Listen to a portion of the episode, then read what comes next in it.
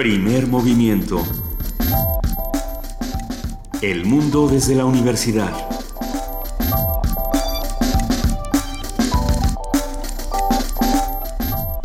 Muy buenos días a todos los que nos están escuchando a través del 96.1 de FM Radio UNAM. Hoy es martes 17 de noviembre y les damos la bienvenida a Primer Movimiento. Se encuentra aquí en la cabina nuestro querido Mario Conde. Él es escritor, guionista del honorable cuerpo de guionistas de Radio UNAM. Parte de este adorable cuerpo de producción de nuestra estación. Cuerpo de producción. También es conductor de resistencia modulada de lunes a viernes durante la noche aquí en Radio UNAM. Y es, es mago, es de todo un poco. Muy buenos días, Mario Conde. ¿Cómo estás? Bien, Luisa, muchas gracias y un saludo a todo el auditorio que nos escucha y nos esperan por delante tres horas de emisión de este martes y muy emocionado de acompañarlos. Nos da muchísimo gusto que estés con nosotros esta mañana, Conde. Eh, ustedes habrán notado que en este momento no se encuentra nuestra jefa de información, Juana Inés de ESA, ni nuestro conductor titular, Benito Taibo. Los dos volverán el día de mañana, pero hoy, esta, esta mañana, es, es sin duda una mañana importante. La UNAM sí cambia de rector? Eh, hoy es el día en que ese es el cambio, hay una, entra una nueva gestión durante los próximos cuatro años y va a haber un, un enlace en vivo, ¿no? A partir de las 9 de la mañana. Así es, Benito Taibo estará eh, listo para este enlace, nos va a hacer una crónica de lo que está ocurriendo el día de hoy, un día importante para la UNAM. Por eso queremos compartir con ustedes esta mañana. Queremos que nos digan en arroba P Movimiento, en diagonal Primer Movimiento UNAM y en el teléfono 55 36 43 39, ¿qué es lo que ustedes esperan de esta nueva gestión? ¿Qué es lo que esperan de la UNAM durante estos años? ¿Cómo podemos cambiarla, no solamente con el nuevo rector, sino entre todos nosotros en comunidad? También si son de opiniones breves de 140 caracteres, lo pueden decir en Twitter, arroba PMovimiento, para que nos comenten por ahí. Estamos revisando redes sociales. Un saludo desde todo el equipo de Primer Movimiento para, de acá. Si quieren platicar sobre lo que está ocurriendo en este momento con la UNAM, pueden hacerlo con el hashtag RectorUNAM aquí en arroba PMovimiento. Hoy es martes de salud y vamos a hablar eh, de, un tema que, bueno, como ustedes bien saben, la semana pasada fue el Día Internacional de la Diabetes, es, es, una de las enfermedades que más están afectando nuestro país y vamos a platicar con el doctor Ricardo Reynoso, él es endocrinólogo, sobre este tema tan importante. ¿Qué más vamos a tener, Conde? ¿Qué vamos, vamos a ver esta mañana? Eh, vamos a hablar eh, con Edith Citlali Morales de la Dirección General de Música, ella es subdirectora ejecutiva de la OFUNAM y vamos a hablar acerca de la tercera temporada de la OFUNAM de este 2015. Eh, es interesantísimo lo que está ocurriendo con la UFUNAM. Como lo dijimos ayer, eh, tuvimos el privilegio de estar el domingo en Bellas Artes, donde la UFUNAM nos deleitó con Wagner espectacular y todo lo que esté ocurriendo con esta tercera temporada no será la excepción. Vamos a hablar en nuestra nota del día con Salvador Camarena, él es periodista y columnista del financiero, amigo del primer movimiento, y vamos a hablar de Slim ¿Qué, ha pasado con Slim? ¿Ustedes están al tanto? Eh, ¿Saben qué está haciendo? ¿Saben si sigue siendo el hombre más rico o no? Bueno, todo esto lo platicaremos con Salvador Camarena. También en la nota internacional vamos a estar con el doctor Javier Oliva. Él es politólogo, especialista en sistema político mexicano. Eh, vamos a hablar acerca de David Cameron y la permanencia de Reino Unido en la Unión Europea, que pues eh, está pasando ciertas turbulencias, no solo por los hechos actuales, sino económicamente. Y, es interesante porque además pues en este momento la Unión Europea va a tener que replantear muchísimas cosas con todo lo que está ocurriendo en Francia, con todo lo que está ocurriendo con esta crisis de migrantes, las opiniones de Angela Merkel. Hay que decirlo, el primer ministro de, Reino Unido, David Cameron, está presentando cuatro demandas para pedir el voto a favor de la permanencia de su país en la Unión Europea. Habrá que ver, vamos a platicar todo esto con Javier Oliva. A partir de las nueve de la mañana, nuestra transmisión eh, especial de la toma de posesión del rector Enrique Luis Graue Vigers eh, va, a tener eh, este espacio de las 9 a las 10 con Benito Taibo. Vamos a seguir platicando de qué es lo que queremos de la universidad y cómo vamos a transformarla entre todos nosotros. Pero no vamos a cerrar con eso, vamos a cerrar con la colaboración de la maestra Mireya Imaz Gispert, que es directora del Programa Universitario de Estrategias para la Sustentabilidad. Vamos a tener ahí una capsulita grabada. De el pues, ya no es el Puma, ahora es el pues. Ahora es el pues. Vamos a platicar sobre la soya transgénica, la moneda está en el aire. Recuerdan que hemos tenido muchas pláticas de lo del maíz transgénico, animales transgénicos, eh, vegetales transgénicos, país transgénico. Hay un montón de opiniones a favor, en contra, siempre estamos abiertos a sus preguntas, entonces si estamos atentos pueden ustedes mandarnos cualquier duda que les surja acerca de ello. Así es, Están, en este momento son las 7 de la mañana con 8 minutos Quédense con nosotros, será una transmisión importante. Por lo pronto nos vamos a nuestro primer corte informativo de la mañana con nuestras compañeras Vania Nuche y Frida Saldívar. Muy buenos días, ¿cómo están? Muy bien, buenos días. Muy buen día a todos.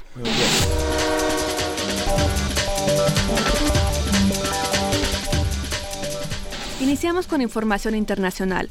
El presidente de Francia, François Hollande, anunció un cambio radical en la constitución para defender al país, el cual aseguró se encuentra en guerra. Este cambio prevé ampliar el margen policial para perseguir y vigilar a quienes se consideren sospechosos. Asimismo, el Ejecutivo tendrá mayores competencias para actuar en situaciones de excepción, cediendo el poder a los militares, sin llegar al estado de sitio. Mientras que el estado de emergencia, que prevé registros domiciliarios y detenciones sin orden judicial, se ha ampliado por tres meses más. De acuerdo con el gobierno de Francia, desde el pasado viernes se han realizado 168 redadas, 23 detenciones y el decomiso de 31 armas. Además, 104 personas sospechosas de apoyar a los yihadistas están bajo arresto domiciliario. Las autoridades ya identificaron a cinco de los terroristas suicidas que actuaron el viernes en París. Cuatro de ellos son franceses. Cabe señalar que por los atentados en París, al menos 10 países de la Unión Europea reforzaron la seguridad en los controles fronterizos. Francia bombardeó nuevamente objetivos de Daesh, acrónimo del Estado Islámico, en la ciudad siria de Raqqa. De acuerdo con el gobierno de Francia, varios casas atacaron un centro de mando y un centro de entrenamiento en esa ciudad considerada bastión del grupo terrorista. Se trata de la segunda noche consecutiva de bombardeos en Francia sobre territorios controlados por los yihadistas. El Estado Islámico difundió este lunes varios videos donde festeja los recientes ataques en París y lanza nuevas amenazas contra los países que participan en los bombardeos que realiza la coalición que lidera Estados Unidos en Siria e Irak. La organización yihadista aseguró que lo que se avecina será más fuerte y pidió a los musulmanes que radican en Occidente lanzar ataques o de lo contrario advirtieron tendrán que rendir cuentas en el juicio final. Asimismo, lanzaron un aviso a Estados Unidos advirtiéndole que un día golpearán el centro de Washington al igual que lo hicieron en el centro de París. Expertos de la ONU preocupados por la violencia entre palestinos e israelíes. Dos relatores de Naciones Unidas expresaron profunda preocupación por la continuación de las hostilidades en los territorios palestinos ocupados de Israel iniciadas en octubre, en las que unos 80 palestinos y 15 israelíes han muerto y miles de palestinos y más de 100 israelíes han resultado heridos. El relator sobre la situación de derechos humanos en esos territorios, Makarim Wibisono, y el relator sobre ejecuciones extrajudiciales, Christoph Haynes, llamaron a las partes a poner fin a la violencia y a cumplir estrictamente con el derecho internacional. El llamado tiene lugar después que un palestino fuera muerto por las fuerzas israelíes durante una operación encubierta de arresto en un hospital de Hebrón el jueves de la semana pasada. Webisono afirmó que los casos de uso excesivo de la violencia por las fuerzas israelíes contra los palestinos siguen siendo reportados y algunos han sido recogidos en video. Añadió que la actual escalada de la violencia con los ataques de palestinos contra los israelíes y el uso excesivo de la fuerza por los israelíes al arrestar a los sospechosos de haber cometido esos ataques tiene lugar dentro del contexto de políticas y prácticas bajo la larga ocupación israelí que viola los derechos de los palestinos y eleva las tensiones. Jorge Millares, Naciones Unidas, Nueva York. Una encuesta realizada por el diario argentino El Clarín señala que el opositor de derecha Mauricio Macri ganó el debate presidencial realizado con el oficialista Daniel Scioli el pasado domingo. La agencia de noticias oficial TELAM informó que el debate para la segunda vuelta electoral del 22 de noviembre fue retransmitido por los canales de televisión abierta y de cable, alcanzando 55 puntos de audiencia y más de 1.8 millones de mensajes en Twitter. En información nacional, el comisionado nacional de seguridad, Renato Sales Heredia, informó que México mantiene un operativo de vigilancia en fronteras, aeropuertos y puertos. Esto luego de las amenazas que hizo el Estado Islámico a varios países. Asimismo, indicó que están atentos a las alertas migratorias y en el caso del Distrito Federal, con vigilancia en el Aeropuerto Internacional y estaciones del transporte público. En Guerrero, 50 escuelas alrededor del puerto de Acapulco han cerrado desde el pasado viernes por la inseguridad. Por ello, fuerzas federales y estatales en la zona realizarán recorridos a partir de este martes. De acuerdo con la Secretaría de Educación del Estado, los focos rojos están en 14 planteles escolares que han recibido amenazas directas. Las autoridades confían en que hoy o mañana los planteles escolares reanuden sus actividades de manera normal al ver los operativos y rondines de seguridad en la zona. El coordinador nacional del Servicio Profesional Docente, Ramiro Álvarez Retana, informó que los resultados de la evaluación de desempeño docente se darán a conocer el 15 de febrero. En conferencia de prensa, agregó que lo que se aplicó este fin de semana fueron evaluaciones de conocimientos y competencias didácticas, además de la planeación didáctica argumentada. Con el ejercicio de la evaluación del desempeño, lo que hicimos fue medir la calidad y los resultados de la función que se desempeña por, por parte de los docentes y de los directores de educación básica, para efecto de asegurar que se cumple con el perfil y el compromiso profesional que requiere un sistema escolar para garantizar el derecho a una educación de calidad. En este sentido, lo que eh, tenemos a partir de esta evaluación del desempeño no es exclusivamente la permanencia durante los próximos cuatro años por parte de quienes han sustentado su evaluación, sino que también a través de la evaluación del desempeño lo que se estará llevando a cabo es la promoción del personal que obtenga buenos resultados hacia el incremento de horas adicionales en los servicios, modalidades o asignaturas en que se ofrece este, eh, en que se ofrece el servicio educativo. La Secretaría de Comunicaciones y Transportes debe entregar a un particular la lista pormenorizada con los números de las televisiones digitales que ha entregado en hogares de escasos recursos por entidad, municipio y localidad. Así lo informó el Instituto Nacional de Transparencia, Acceso a la Información y Protección de Datos Personales. Y en la nota de la UNAM, el filósofo español Fernando Sabater recibió el Premio Internacional Eulalio Ferrer 2015 en una ceremonia celebrada en el Paraninfo de la Universidad de Cantabria. Este galardón es auspiciado por la Universidad Nacional Autónoma de México a través de la Coordinación de Humanidades, las universidades de Cantabria y de Guanajuato, el Ayuntamiento de Santander, España y la Fundación Cervantina de México. Al término del acto, el autor de Ética para Amador recordó a Eulalio Ferrer y agradeció a México, pues dijo que es un país que le ha recibido bien y al que le debe cariño, afecto y tolerancia. El premio, añadió, es un lazo que refrenda la unión entre España y México de las dos orillas del océano.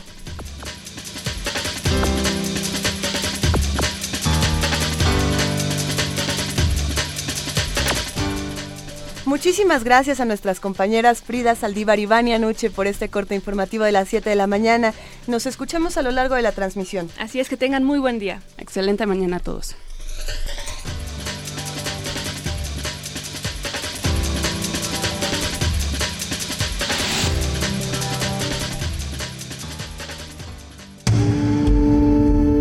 Primer movimiento. Donde todos rugen el puma ronronea.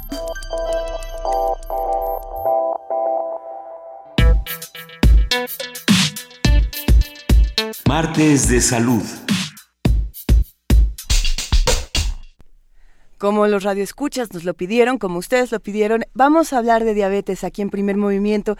Si tienen alguna pregunta en este momento pueden escribirnos a arroba PMovimiento, a diagonal Primer Movimiento UNAM o llamarnos al teléfono 55 36 43 39. La diabetes se está convirtiendo en una de las grandes epidemias de este siglo. La Organización Mundial de la Salud estima que de 1995 a la fecha, el número de personas que viven con diabetes se ha triplicado. La cifra actual llega a más de 347, mil, 347 millones de enfermos de diabetes en el mundo. De acuerdo con datos de la Federación Internacional de Diabetes, los países con mayor número de personas que padecen esta enfermedad son China, India, Estados Unidos, Brasil, Rusia y México en ese orden. La encuesta nacional de nutrición del año 2012 reveló que en México el Distrito Federal es la entidad con mayor porcentaje de hombres que padecen diabetes. Le sigue el Estado de México y en tercer sitio se ubica Veracruz.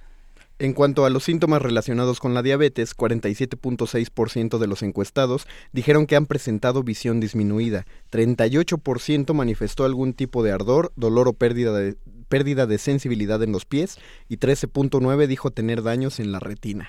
El número de mexicanos adultos diagnosticados con diabetes podría no ser tan exacto, puesto que algunas personas ni siquiera saben todavía que la padecen. Y acerca de este tema, las señales y sus consecuencias, hoy vamos a platicar con el doctor Ricardo Reynoso, que es endocrinólogo.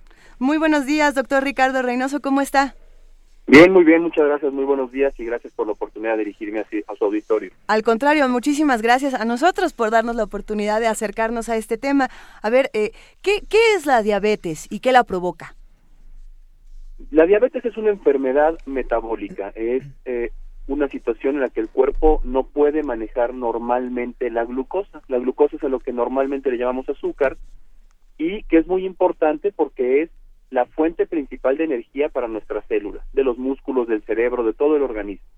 Entonces, eh, lo obtenemos de los alimentos y hay una serie de mecanismos bastante complejos que hacen que se absorba esa glucosa de los alimentos, se meta a las células que la van a utilizar, se almacene para su utilización en los periodos de ayuno y se obtenga energía de ella. En la diabetes hay distintos mecanismos que no están funcionando correctamente. Eh, tenemos distintos tipos de diabetes dependiendo de qué es lo que falla y creo que vale la pena mencionarlo. Hablamos en diabetes tipo 1, que es la que se presenta con más frecuencia en niños, aunque también se puede presentar en adultos. El cuerpo no produce prácticamente nada de insulina, pero esta representa menos del 5% de los casos. El 95% de los casos es la que conocemos como diabetes tipo 2, en la cual los mecanismos son bastante más complejos y hay distintas etapas de la enfermedad en la cual el cuerpo va perdiendo más y más la capacidad de manejar los azúcares. Eh, y aparte, doctor Reynoso, se sabe que actualmente eh, más alimentos de los que creemos tienen una gran cantidad de azúcar, ¿no? Claro, y, es importante eh, de cualquier manera mencionar que en una dieta equilibrada, una dieta normal, la mitad de nuestras calorías deben provenir de hidratos de carbono, es decir, de distintos tipos de azúcares en, distintas formas químicas. Lo que pasa es que los alimentos, entre más procesados y muchos de los alimentos que hoy consumimos y que antes no se consumían, más que contener los hidratos de carbono en sus formas naturales, vienen en azúcares refinados, en jarabe de maíz de alta fructosa, etcétera, que son aún más complicados de manejar para el organismo. No, nos escriben aquí en primer movimiento, nos escribe Min y, nos dice, doctora, y nos hace un comentario, dice, bueno, sigan con los comerciales de comida chatarra, etiquetando los dulces de manera poco clara. ¿Cómo es que, nosotros estamos influyendo o cómo es que nosotros nos estamos fomentando esta enfermedad a través de los productos comerciales? Por ejemplo, se abrió este debate importantísimo de las botellas de agua azucaradas, de los refrescos, de las, todas las bebidas azucaradas eh, y, de cómo esto podía afectar a los niños y de cómo esto eh, podía aumentar el índice de diabetes en nuestro país. Sí, yo, creo que el tema es bastante complejo porque en realidad sí se genera un ambiente, pero finalmente somos los individuos quienes tomamos las decisiones sobre qué consumimos o no. Yo quiero decirles que eh, he tenido muchos pacientes que piensan que están haciendo las cosas muy bien porque no consumen, por ejemplo, refrescos, bebidas carbonatadas que contienen azúcar, pero consumen grandes cantidades de jugos. Y existe este concepto de que los jugos, por ser naturales, son muy buenos. Yo siempre le digo a mis pacientes, la fruta es comida, no bebida, eh, porque el jugo finalmente, cualquier líquido azucarado, incluyendo los jugos de frutas, hacen que se absorba muy rápido los azúcares. Entonces, volviendo a la pregunta, sí, yo creo que más que un tema de promoción o no, es un tema de la dinámica social actualmente, en la cual se ha vuelto más fácil para una mamá comprar una botellita de algún jugo o algún refresco que eh, picar un poco de fruta para que el niño se lleve a la escuela, por ejemplo, ¿no? Entonces, eh, finalmente creo que todo es una cuestión de equilibrio. Eh, creo que también se simplifican mucho las cosas y si decidimos culpar a una u otra parte de la sociedad, creo que todos jugamos un papel y a cada uno de nosotros dentro de nuestra familia nos corresponde buscar estos hábitos saludables, sin duda. Ahora, eh, existe la, pues la teoría, la tendencia social a decir que los recursos de gran cantidad de la población mexicana no le dan como para seguir una dieta eh, esperable para su organismo, ¿no? Eh, por ejemplo, trabajadores de la construcción que a lo más que pueden aspirar es a un desayuno justamente con refresco. ¿Cuáles podrían ser unas, unos pequeños cambios de hábito para hacer progresivo este, este consumo a una vida más sana? Hace, hace pocos días tenía esta conversación con un grupo, un grupo de licenciadas en nutrición y ellas me decían que de ninguna manera es más caro comer bien. Lo que me decían en cambio era requiere un poco más de tiempo, ¿no? Requiere un poco más de tiempo porque pues uno tiene que preparar sus alimentos. Eh, yo creo que hay, hay dos formas de, de acercarse a esto. Ahorita, ahorita que mencionabas el, el tema de trabajadores de la construcción, no tenemos el dato porque nadie lo ha estudiado, pero yo sospecho que la prevalencia de diabetes entre trabajadores de la construcción en activo no es tan alta porque tiene una muy alta actividad física. Entonces ellos consumen una gran cantidad de calorías, pero porque las gastan en su en su actividad diaria. Aquí, cuando decía que hay como dos, dos temas a abordar, uno, por supuesto, es el de la prevención. Siempre, eh, como miembros de la sociedad civil, tenemos que ver qué podemos hacer para prevenir, sobre todo porque la población mexicana en general estamos en muy alto riesgo de desarrollar diabetes cuando uno ve los factores de riesgo que se consideran en otros países, el ser hispanos se considera uno de los factores de riesgo porque se sabe que la población hispana tiene más diabetes y pues en México por definición somos hispanos, ¿no?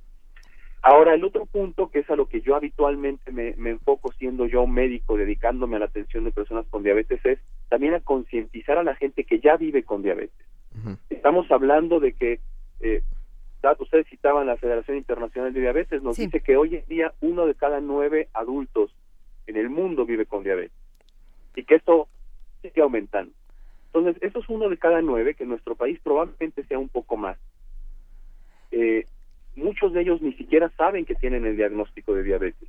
E-, eso, eso es interesante, doctor. Perdón, eh, ¿cómo entonces, por ejemplo, todas las personas que nos están escuchando y que a lo mejor no saben que tienen diabetes, qué, síntomas tienen que atender? A ver, ¿qué, ¿qué, es lo que tendrían que saber? Claro, eh, los síntomas clásicos de diabetes son el tener mucha sed, más sed de lo habitual, y orinar mucho más de lo normal. Ahora hay que poner atención al cuerpo. Yo he tenido muchos pacientes a quienes pregunto si tienen estos síntomas y me dicen que no, pero cuando les pregunto si se levantan a orinar durante la noche me dicen cuatro o cinco veces. Entonces les explico, eso no es lo normal, ¿no? Se han acostumbrado a una, a una rutina común. Entonces lo normal es que una persona vaya al baño antes de dormir y vuelva a ir a levantarse o cuando mucho se levante una vez durante la noche.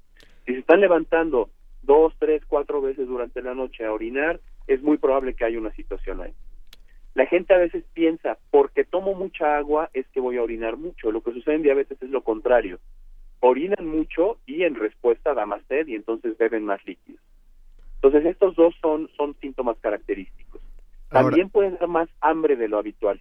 La hambre. gente pocas veces reconoce tener más hambre, sí, porque resulta que aunque el azúcar en la sangre está muy alto, no puede entrar a las células que lo necesitan y entonces esas células mandan la señal de que necesitan alimento. Y con frecuencia esto se acompaña de pérdida de peso, sobre todo si está muy descontrolado. Eh, lo que quiero... Ah, perdón. Continúa, continúa. lo, último que quiero decir es, eh, puede haber visión borrosa, puede haber fatiga, puede haber infecciones urinarias frecuentes o heridas que tardan más de lo normal en cicatrizar, pero la mayoría de la gente que empieza con diabetes puede ser asintomática. Y esto significa que es muy importante medirse los niveles de glucosa en personas de 40 años o más, e incluso hay quien ya dice que a partir de los 35, sobre todo si se tienen eh, familiares en primer grado con diabetes, se debe de medir la glucosa por lo menos dos veces al año.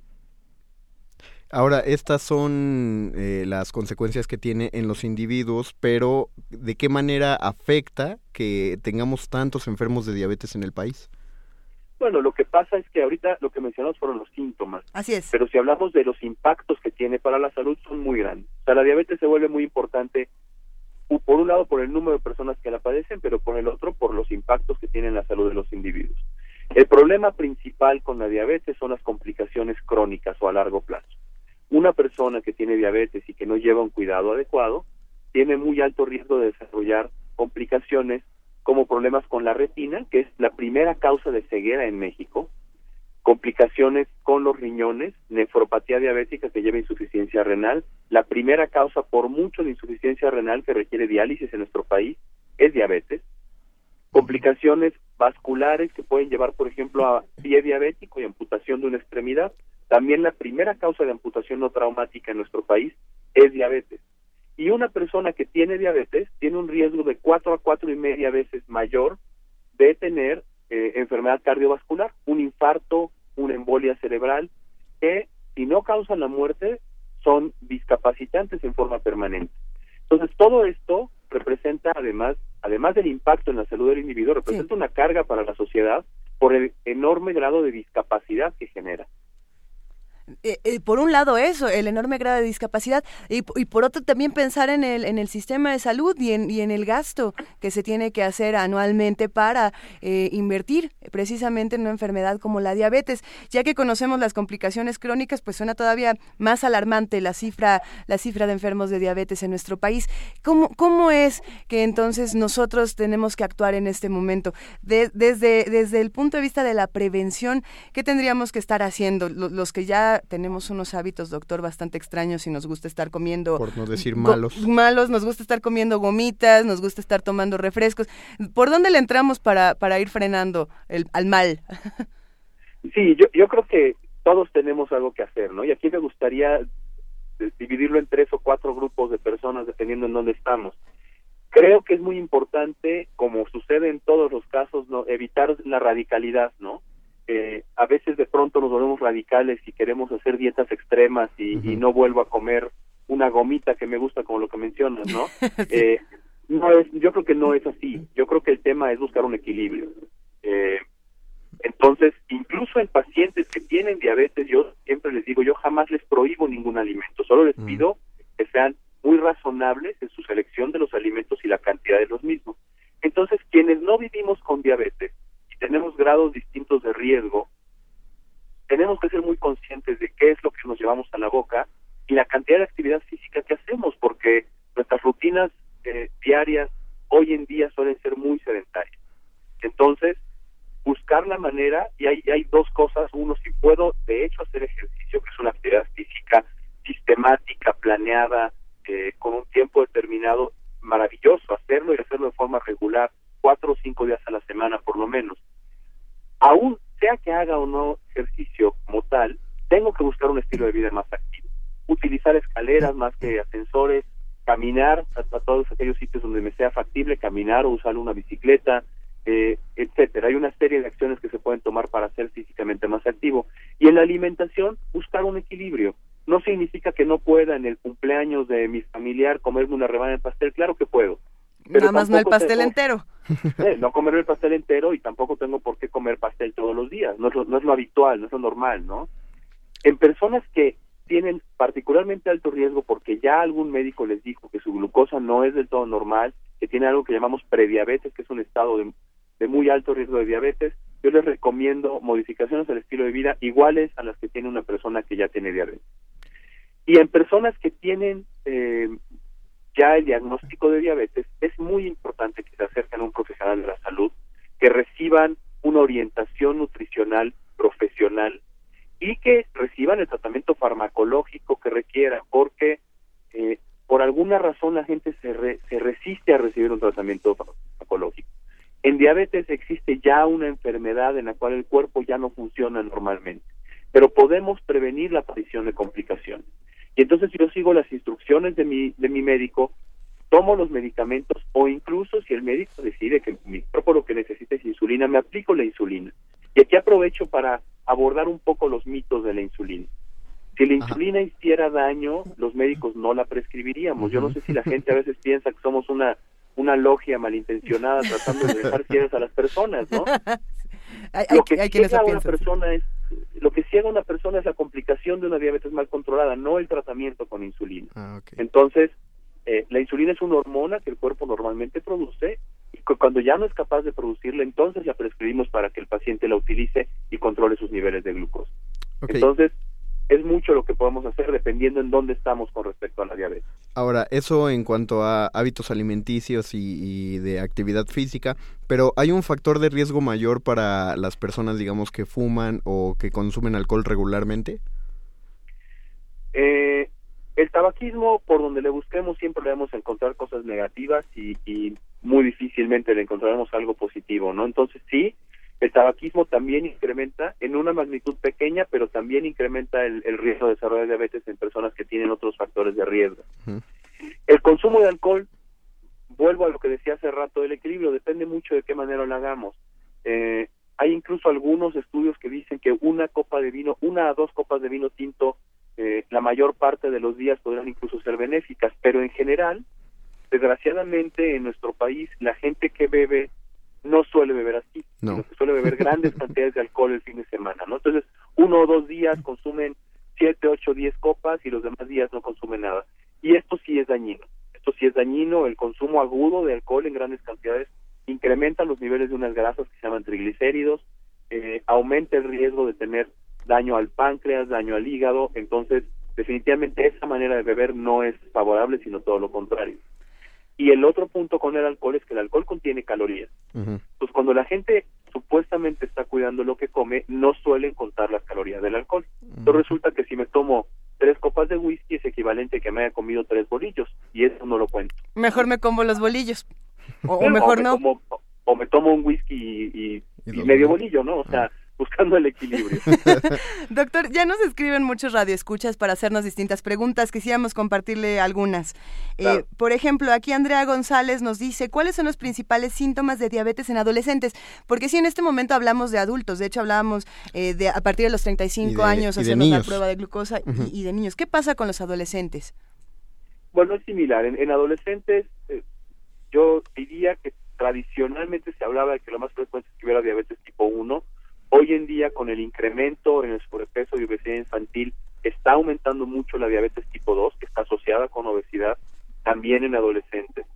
Eh, y los síntomas son similares. Si el adolescente percibe una disminución importante en su, en su sensación de energía, tiene fatiga, tiene desgano, eh, empieza a orinar más de lo normal, empieza a tener más de lo normal, y empieza a perder peso. Probablemente es más prominente en los, en los eh, adolescentes la fatiga y la pérdida de peso. Los padres tenemos que estar muy atentos porque a veces los adolescentes no nos van a comunicar que se sienten mal, pero si notamos un cambio en la conducta de nuestro hijo adolescente, como que actividades físicas que antes le gustaba hacer, como que ya no las hace y la razón por la que no las hace es porque no se siente bien. Eh, entonces tenemos que estar muy atentos y llevarlo al médico y hacer estudios de sangre. Una medición de glucosa es algo muy simple, donde con una muestra de sangre venosa en cuestión de un par de horas nos tienen el resultado de la glucosa. Eh, entonces tenemos que tener un umbral muy bajo para decidir hacer este tipo de estudios en, las personas. Cuando inician con diabetes tipo 1 no es raro que hagan lo que llamamos el debut con un episodio que se llama cetoacidosis. Y la cetoacidosis es un estado grave en el cual pueden empezar los niños o adolescentes con eh, distintos síntomas como dolor abdominal o con alteraciones del estado de conciencia. Eh, y podemos distinguir un, olor peculiar en su aliento que se dice que es un olor eh, a manzanas fermentadas. esto es una urgencia y esto requiere llevar al, al, adolescente o al niño a un servicio de urgencias que se hagan estudios y que inicie hidratación intravenosa y tratamiento con insulina. Los, los adolescentes que inician con diabetes tipo 2 podremos sospecharlo uno están en mucho más alto riesgo, aunque no es privativo, está mucho más alto riesgo que les tienen sobrepeso o obesidad y que empiecen con alguno de los síntomas que ya mencionamos. Nos pregunta Cristian Jiménez, ¿dónde encuentro un manual o libro de consulta rápida confiable sobre diabetes? Existen, existen varios libros, existe un, libro que hace algunos años dirigido a, a pacientes eh, con diabetes o a, o a padres de hijos con diabetes eh, escrito por el doctor Israel Lerman, se consigue en librerías, en locales cerrados.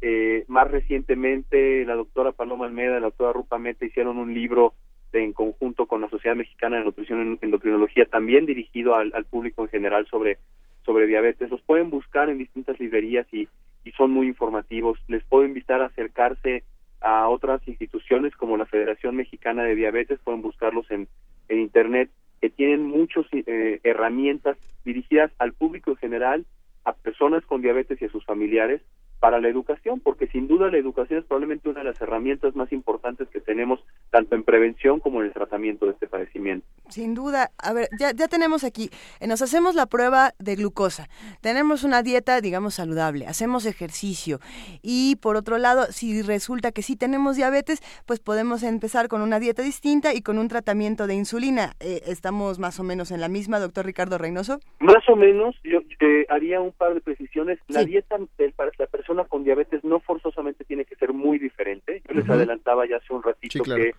yo no prohíbo alimentos a, a- a mis pacientes, pero sí les digo, eh, la Asociación eh, Americana de Diabetes dice que el paciente con diabetes puede comer azúcar de mesa y eso a mucha gente le sorprende. Oh. Yo siempre les explico, puedes comer una cucharadita de azúcar de mesa que es equivalente a comerte media pera o media manzana. ¿Qué prefieres? ¿No? Ponerle una cucharadita de azúcar a tu café o reemplazar eso por alguna otra cosa y comerte tu ración de fruta que aporta la misma cantidad de carbohidratos. Y después está el tratamiento farmacológico. Hay muchas opciones, existen varias clases terapéuticas, es decir, varios tipos de medicamentos. Muchos de ellos son orales, como la metformina, como eh, medicamentos que llamamos sulfonilureas o algunos otros tipos de medicamentos. Y existen varios tipos de insulinas también, dependiendo de las necesidades específicas de cada paciente. Entonces es muy importante consultar a su médico. Hay un punto intermedio que yo quisiera eh, meter, que es saber cuánto de glucosa significa tener diabetes, porque es muy triste que lleguen pacientes al consultorio que alguna vez, porque los iban a operar de la vesícula, por ejemplo, les encontraron la glucosa en 140 y les dijeron tienes el azúcar un poco alto y nunca hicieron nada. Y esa cifra ya era diagnóstica de diabetes. Y los pacientes llegan cuatro o cinco años después sin saber que desde hace cuatro o cinco años tenían diabetes. Entonces, cualquier cifra de glucosa en ayuno que esté por arriba de 125 hace diagnóstico de diabetes. Lo normal es tener menos de 100. Entonces, es un dato que la gente debe de conocer, porque si me hago estudios por cualquier motivo y me sale arriba de 125, tengo que ir inmediatamente con un médico porque eso es, es diagnóstico de diabetes. Ahora, al respecto me surgen dos preguntas. La primera, ¿son confiables estos aparatos electrónicos caseros para medir la glucosa? Y la segunda, ¿el tratamiento es caro? En la primera pregunta, los glucómetros son bastante confiables, pero no los usamos para diagnóstico, los usamos para monitoreo. Entonces, una persona que ya tiene un diagnóstico de diabetes, eh, yo le recomiendo a todos los pacientes que tengan un glucómetro en casa para que puedan medirse la glucosa, conocer su cuerpo, conocer cómo se sienten cuando la tienen alta o cuando la tienen baja y documentar estas cifras. Entonces, en general son muy confiables, eh, existen varias marcas que son muy confiables hoy en día, tienen una variabilidad menor al 10% contra una prueba de laboratorio y que son muy buenos para guiar la toma de decisiones en el día a día de los pacientes y llevarle estos registros al médico también para que vea cómo, cómo va eh, el control. Los costos son muy variables dependiendo del tipo de tratamiento que se, que se siga. Eh, siempre cuando hablamos de costos en, en medicina tenemos que evaluar algo que llamamos costo-beneficio, porque tenemos que ver si la decisión fuera solamente te voy a dar lo más barato, bueno, no habría discusión, siempre le demos lo más barato, pero no siempre es lo más adecuado para una persona. El costo-beneficio es cuánto cuesta este tratamiento y qué beneficio espero obtener de él. Y en muchos casos, pues se tiene que hacer una inversión eh, en, el tratamiento para tener el mejor control posible, ¿no? Entonces, insisto, son muy variables los costos. eh, puede ser desde algo muy, muy barato. Claro, lo más barato es lo que al individuo no le cuesta, pero siempre alguien lo paga, ¿no? Entonces, si, si van a una institución pública que le proporciona los medicamentos, eh, el paciente no tendrá que desembolsar, pero pero alguien está pagando con, con nuestros impuestos esos tratamientos, ¿no? Entonces, el tema de costo-beneficio es muy, muy relevante, porque si decidiéramos no gastar en tratar a esos pacientes, después vamos a estar gastando igual nuestros impuestos en pagar la hemodiálisis de uno de estos pacientes que no se controla. Doctor, a ver, nos están escribiendo mucho en las redes sociales. Eh, lo que pasa es que desde que la OMS nos dijo que no podíamos ya comer tocino, que no podíamos comer salchichas y nos arruinó un poco eh, nuestra vida y nuestro espíritu, y, para muchos de nosotros nuestra dieta, eh, surgen muchas preguntas de qué hacer y qué no hacer, ¿no? Y reuniendo un poco lo que preguntan los radioescuchas en redes, preguntan un poco por el esplenda, por el stevia, estos azúcares artificiales, preguntan también qué pasa no solo con el tabaquismo, sino con el consumo de marihuana, que, que bueno, últimamente está... Muy en boga. En, boca de todos, en, en, efecto. Y también preguntan que si existen otros elementos contaminantes que estén presentes en alimentos que estén afectando a nuestro metabolismo. Eh, mire, por ejemplo, también el pulque. Ya, nos están preguntando de todo. ¿Qué, qué opina de todas estas pequeñas este, cosas que le preguntamos? Dado que lo mencionaste, voy a hacer un breve comentario sobre este comunicado de la OMS. Eh, Yo creo que hay que hay que tomarlo con mucha eh, con mucha prudencia porque una cosa es hablar de un eh, de la demostración de una asociación o de un riesgo y otra muy diferente hablar de la magnitud de ese riesgo. Entonces, creo que esta comunicación de la OMS no se debe de interpretar como que no podemos volver a tocar el tocino o uno o uno de estos eh, alimentos procesados, ¿no? Eh, lo que nos mostraron es que hay una fuerte evidencia de asociación con riesgo, pero por ejemplo que el consumo de carnes procesadas puede aumentar el riesgo en un 20 a 28% de tener, por ejemplo, cáncer de colon. Eso significa que una persona promedio tiene 4% de riesgo en toda su vida de desarrollar cáncer de colon y esto sube a 4.8% si consume todos los días 30 gramos de carne procesada. Entonces, primero ver si de verdad consume todos los días 30 gramos y segundo, darse cuenta que el riesgo absoluto solamente subió de 4 a 4.8. Es decir, no es una condena de muerte. Entonces, vuelvo a lo que he estado diciendo ahorita, no ser moderados, no ser radicales. Ser moderados este también con el azúcar y con, con, qué más nos dijeron, la marihuana y el pulque. Eh, bueno, el tema de la marihuana es más más complicado para hablar de ser moderados, pero ahorita llegamos a ese punto. este, el, el tema con los edulcorantes es que eh, hay un poco de controversia sobre si son 100% seguros o no, lo que yo les puedo decir es que no existe una evidencia científica de que realmente provoquen un daño y en la negociación para la vida diaria con un paciente son muy útiles. Cuando yo tengo gente que me dice, doctor, yo no puedo dejar mi refresco de cola, yo les digo, ok, si te tomas tres refrescos de cola con azúcar, reemplázalos por la versión sin azúcar. Y solamente con eso estamos quitando una carga de azúcar muy, muy grande de lo que el individuo consume. Entonces, si me preguntan, ¿lo ideal sería que tomara agua simple? Sí, sí lo sería pero puede no ser alcanzable para una persona o, puede ser muy eh, muy fuerte el, cambio que estamos buscando en una persona, que también debemos buscar cambios realistas. Entonces, si reemplaza por bebidas con edulcorantes, sin duda el impacto para el control de su diabetes va a ser muy, muy grande y muy positivo. Eh, ya les decía yo hace rato, incluso tomar jugos o, o la la limonada que se prepara en casa con dos cucharadas de, esas, de esos cucharones de madera de azúcar, pues, es igual de, dañino que un refresco embotellado. Entonces, el uso de edulcorantes sí es una herramienta útil, como edulcorantes como los que ya mencionaron, que tienen sucralosa, que tienen stevia, em, que tienen incluso aspartame. Em, entonces, son útiles y se pueden utilizar. El único riesgo que se ha demostrado en laboratorios, por ejemplo, en, en ratones que consumían el equivalente a, que un ser humano se comiera 10 kilogramos de aspartame al día. E, esto es prácticamente imposible. Entonces, eh, con moderación, una vez más, se pueden consumir. Doctor eh, Ricardo Reynoso, disculpe. Eh, sí. sí, para el, el pulque es otro tema, porque el pulque es una bebida que contiene mucho azúcar. Entonces, finalmente, además del contenido de alcohol, contiene mucho azúcar. No, bueno. entonces, eh, sin duda, o sea, una, una ración de pulque es, eh, no tengo el dato nutrimental preciso, pero probablemente contenga incluso más azúcar que un vaso de, refresco embotellado, eh, además del consumo de alcohol. Entonces da muchísimas calorías y seguramente impacta mucho en los niveles de glucosa de una persona con diabetes.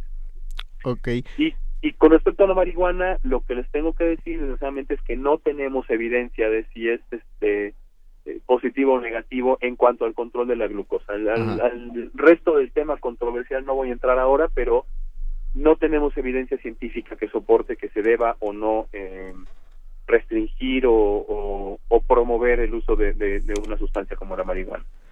Pues doctor Ricardo Reynoso, muchas gracias por su colaboración. Es, son muchas las preguntas y poco el tiempo al aire. Eh, nada más eh, rápidamente alguna red social donde puedan contactarlos si tienen más preguntas, los radioescuchas. Eh, no, no estoy eh, actualmente disponible así en redes sociales. Les puedo dejar una dirección de correo electrónico si es útil. Sí, sí lo es.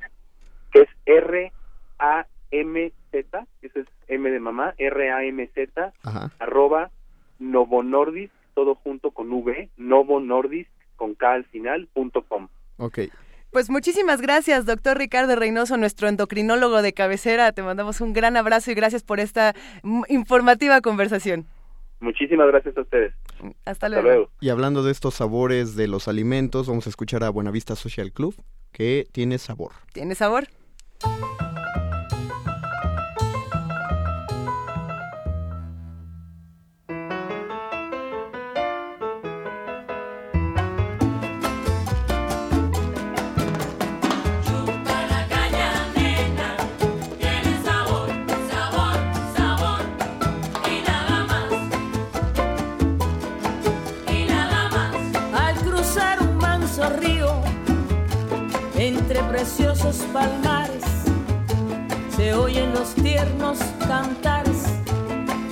Que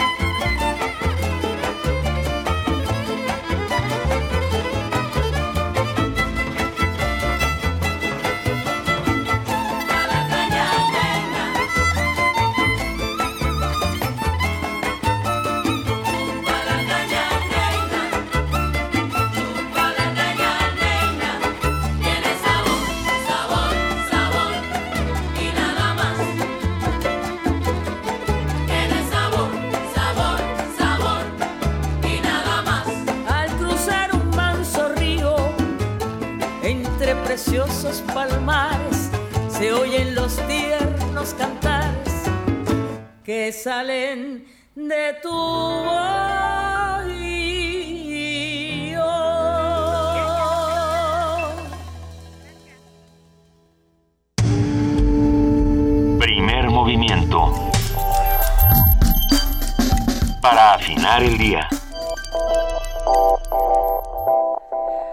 escribieron en redes sociales, Diana Hierbas de Paz y Adam Beldarrain suspiran y, y lloran amargamente porque el pulque es malo. No, no, el pulque no es malo, ya nos dijo el Que doctor. todo con moderación. que todo con moderación, ya dicen que eh, nos estaban diciendo que si el pulque es la bebida de los dioses, ¿cómo puede ser mala? No lo es, tomen nada más un vasito menos del que les gusta tomarse. dejemos de tomar el barril completo y De- moderémonos. De entrada, también este Jorge Leiva nos escribe y nos comparte su blog. Si se meten a, a arroba P Movimiento podrán verlo. Eh, está en condi- dddiabetes.blogspot.com. Muchísimas gracias, Jorge Leiva. Nosotros en este momento vamos a platicar con nuestros amigos de la Dirección General de Música de la UNAM. Se encuentra en la línea Edith Zitlali, subdirectora, Edith Zitlali Morales, subdirectora ejecutiva de la FUNAM. ¿Cómo estás, Edith? Querida Luisa, hola Mario, amigos radioescuchas de Primer Movimiento, buenos días, ¿cómo Buenos están? días. Buenos Nosotros días, muy agradecidos por todo lo que hace la FUNAM con nosotros. Nos tocó Wagner espectacular y fue una de las cosas más eh, conmovedoras que, que Bellas Artes ha visto. Pues mira, estamos, respecto a ese concierto, estamos súper contentos también nosotros, muy emocionados, haber salido de, de nuestra sede de la sala Nezahualcóyotl y venir a este otro maravilloso y gran recinto que es el Palacio de Bellas Artes. Bueno, para nosotros fue un honor, fue una sorpresa súper agradable encontrarnos con un Palacio de Bellas Artes lleno para ver a la OFUNAM. ¿Qué te puedo decir, Luisa? Realmente estamos muy contentos, como pudiste tener oportunidad de ver. Fue un concierto muy, muy espectacular, como lo habíamos prometido, y estamos muy, muy contentos, nos sentimos muy satisfechos, muy realizados de que la gente que está habituada a ver la ópera en este palacio haya venido a visitar a la OFUNAM y nos haya recibido de la manera en que nos recibió, de esta manera tan cálida, tan tan agradable, pues estamos muy contentos, Luisa. Y seguramente va a haber más gente en la en los próximos conciertos porque viene Beethoven y Stravinsky, ¿no? Así es, justamente es para lo que hoy es mi llamada, lo que hoy quiero platicarles acerca de las actividades de su orquesta de la UFUNAM. Y bueno, pues ya como acertadísimamente acabas de decir, Mario, este próximo fin de semana, el sábado 21 y el domingo 22 de noviembre, nuestro octavo concierto. Falta bien poquitito para que terminemos nuestra tercera temporada, así que esta presentación del próximo fin no pueden dejarla pasar. Es un concierto que les prometo les va a gustar muchísimo. En esta ocasión, la OFUNAM cuenta con dos magníficos invitados. Como director huésped tendremos la presencia del reconocido maestro León Botstein, quien es un director de gran fama internacional, está por primera vez en México y orgullosamente con la UFUNAM. Así que bajo la batuta del maestro Botstein, en la primera parte del concierto, como acabas de mencionar, escucharemos una obra de las consentidas de todos, uno de los conciertos para violín, creo yo, más hermosos de todos los tiempos, el concierto para violín de Ludwig van Beethoven. En la parte del violín solista contamos con el talento y el virtuosismo de la maestra Erika Dobosiewicz. Créanme, será una interpretación bellísima. Es interesante porque Beethoven escribe esta obra más o menos entre 1804 y 1807. Entonces yo me pregunto, ¿por qué los que somos violinistas, después de 200 años, queremos seguir tocando este concierto? Porque ha sido una de las obras más grabadas. Encontramos que este concierto lo ha grabado, bueno, desde Schering, Oistrakh, las grabaciones eh, de muchísimos años antes de Kogan, la de Sophie Mutter, por supuesto, la de Zach Stern, y bueno, recientemente tenemos la de Midori, la de Engerov, la de Joshua Bell. En fin, ¿por Mm. qué las orquestas del siglo XXI las siguen programando si hace más de 200 años que fue escrito? Yo creo que no hay mejor manera de responderse estas preguntas que viniendo a escucharlo, conociéndolo.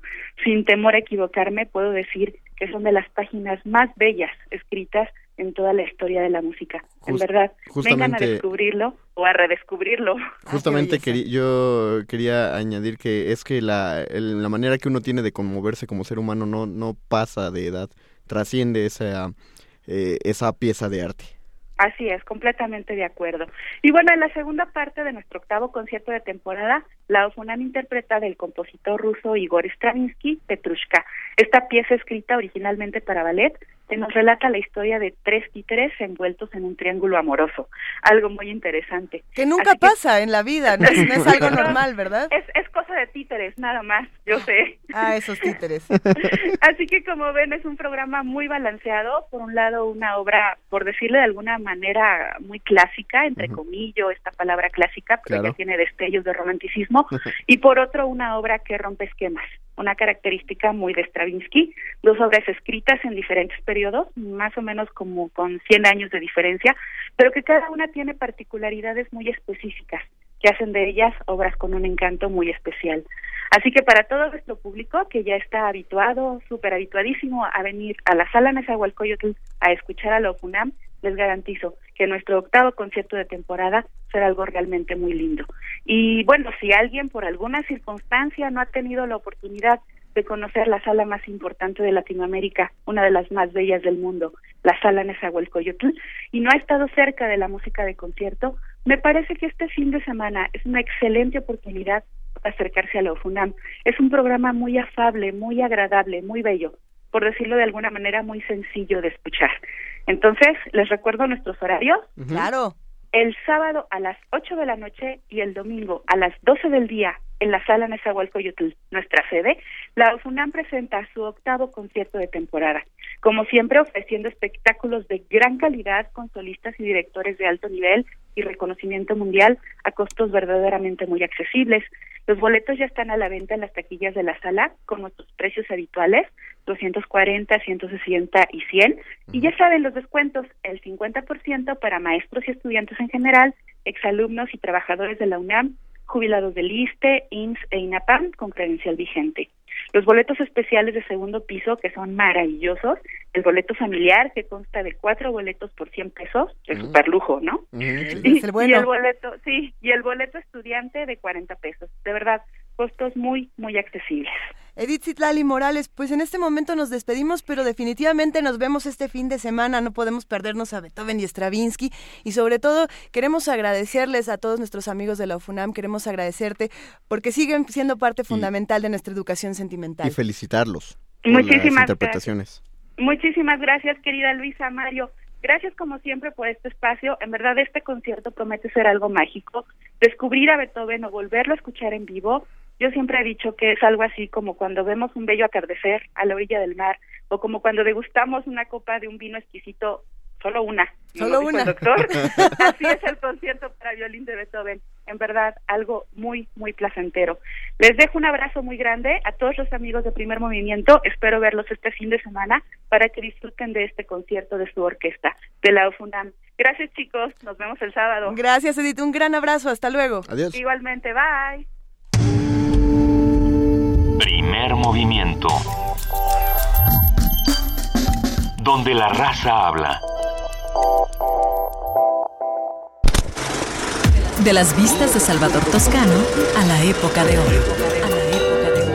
De la nueva ola a lo experimental. Del celuloide a la era digital.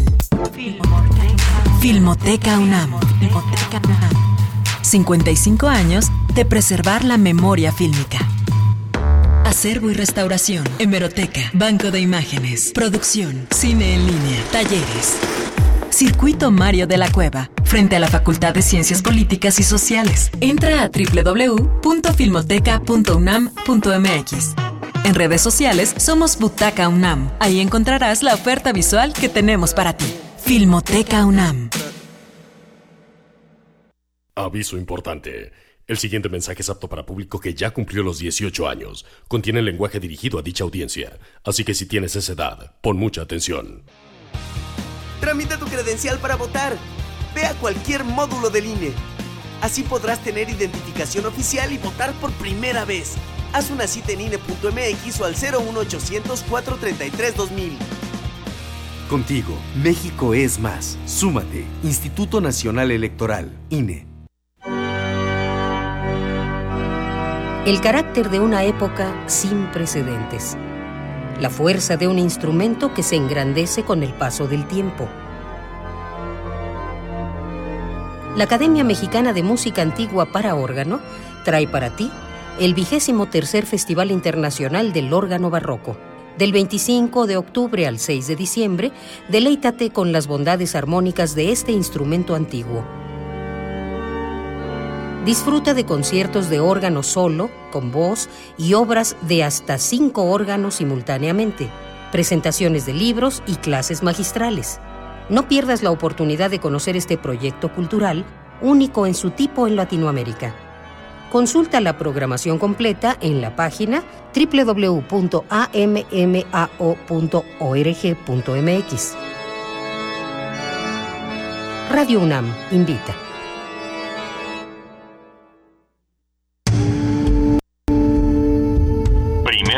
Movimiento. Información azul y oro. Ya son las 8 de la mañana, estamos en arroba P Movimiento, en diagonal Primer Movimiento UNAM y en el teléfono 55 36 43 39.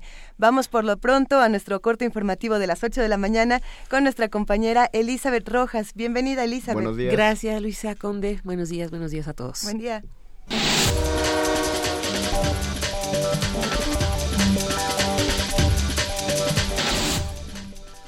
Piden a la Cancillería apoyo diplomático necesario para los connacionales que deseen volver a México de manera temporal o cambiar su residencia de manera fija.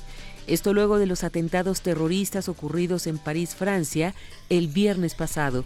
En un comunicado, la diputada integrante de la Comisión de Relaciones Exteriores, Arlette Muñoz Cervantes, también consideró necesaria la participación de la Secretaría de Gobernación a través del Instituto Nacional de Migración para agilizar los trámites de quienes buscan trasladarse a nuestro país con personas de nacionalidad francesa. El titular de la Secretaría de Desarrollo Social, José Antonio Meade, señaló que antes de que termine este año se habrán entregado 9.7 millones de televisores en el marco del programa para la transición a la televisión digital terrestre. El funcionario detalló que en Chiapas y Tabasco está por empezar la entrega conforme al calendario previsto, mientras que en 11 estados del país ya concluyeron el proceso. Meade Curibreña recalcó que hasta no cumplirse el 90% de viviendas elegibles no puede efectuarse el apagón analógico. La Cámara de Diputados aprobó sin ajuste los 15.473 millones 834 mil 466 pesos para la construcción del nuevo complejo inmobiliario del Instituto Nacional Electoral. En el presupuesto de egresos de la Federación también se señalan los montos por sueldos y salarios, así como prestaciones que recibirán los altos funcionarios del INE. Cabe señalar que los consejeros recibirán una percepción anual de 4.202.844 pesos, de los cuales 1.050.000 son de prestaciones y el resto es sueldo base y compensación garantizada. Este martes estallará una huelga. El sindicato de la Unión de Trabajadores del Instituto de Educación Media Superior del Distrito Federal. Mediante un comunicado, el IEMS dio a conocer que el inicio de huelga se debe a que no se llegó a un acuerdo en el incremento salarial y de prestaciones de los trabajadores. El ofrecimiento fue de un incremento del 3.5% directo al salario y apoyo extraordinario de 1.500 pesos a docentes y 1.800 a personal administrativo, propuestas que fueron rechazadas por el sindicato. En información internacional, un acto terrorista fue la causa de la caída del avión ruso que se estrelló en el Sinaí, en Egipto, con 224 personas.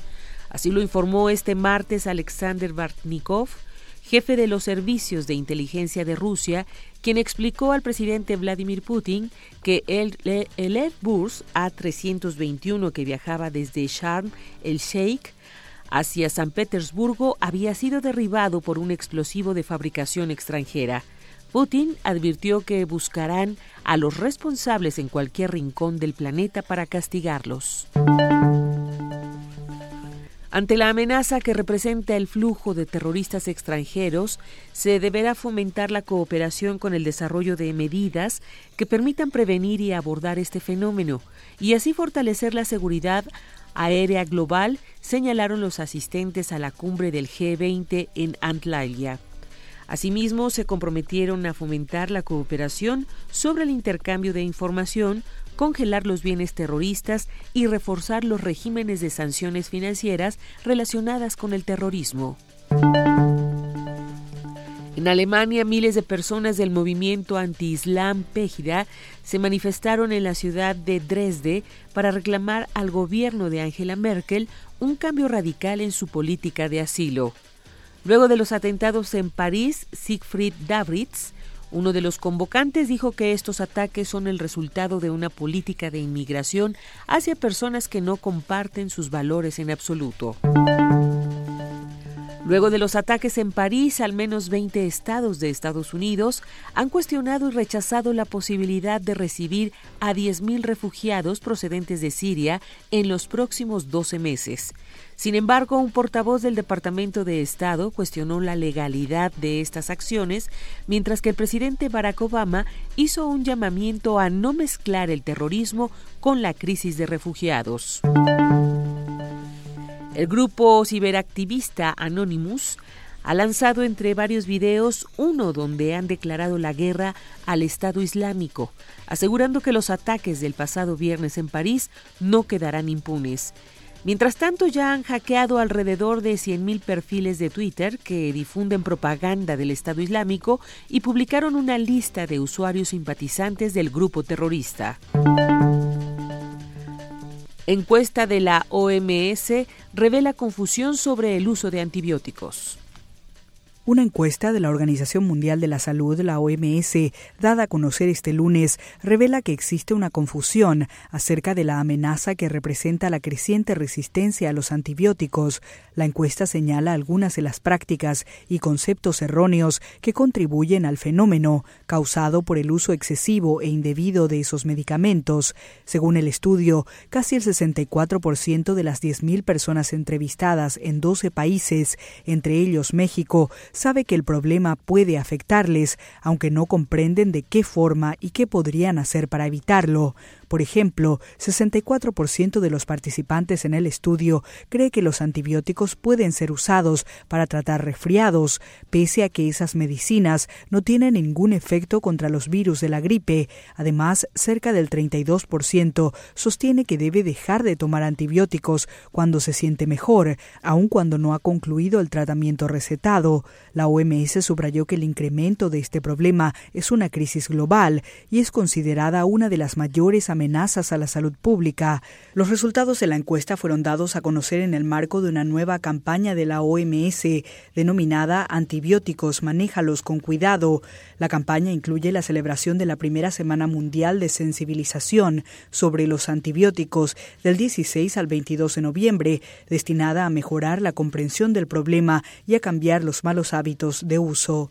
Rocío Franco, Naciones Unidas, Nueva York.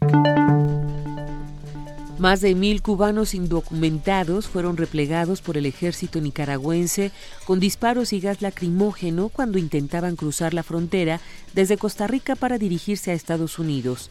Y mientras que el ministro de Exteriores costarricense, Manuel González, criticó fuertemente esta medida, el gobierno de Managua, por su parte, denunció que Costa Rica lanza deliberadamente a los cubanos hacia su territorio, violando la soberanía nicaragüense e incumpliendo los acuerdos internacionales entre ambos países. Advierten la intensificación del fenómeno El Niño a fin de año. El fenómeno meteorológico de El Niño se intensificará durante el último trimestre del año cuando las temperaturas de la superficie oriental y central del Pacífico ecuatorial se elevarán 2 grados centígrados por encima de lo normal. Así lo advirtió este lunes la Organización Meteorológica Mundial, la OMM, agregando que este episodio del fenómeno es el más fuerte en más de 15 años y se colocará entre los tres mayores desde 1950. El secretario general de la OMM, Michel Jagot, señaló que como consecuencia de El Niño se han registrado sequías graves y grandes inundaciones en las zonas tropicales y subtropicales. Agregó que en esta ocasión los países están mejor preparados para afrontar el fenómeno. Los países más afectados están planificando para afrontar el niño y su impacto en los sectores agrícola, pesquero, acuífero y sanitario. Están implementando campañas de gestión de desastres para salvar vidas y minimizar los daños económicos, apuntó Jarrot. El niño es un fenómeno natural que resulta de la interacción entre el océano y la atmósfera y que genera una corriente de agua caliente en el Pacífico, aumentando así la temperatura en la costa y dando lugar a grandes precipitaciones en las áreas del litoral. Jordi Trujols, Naciones Unidas, Nueva York.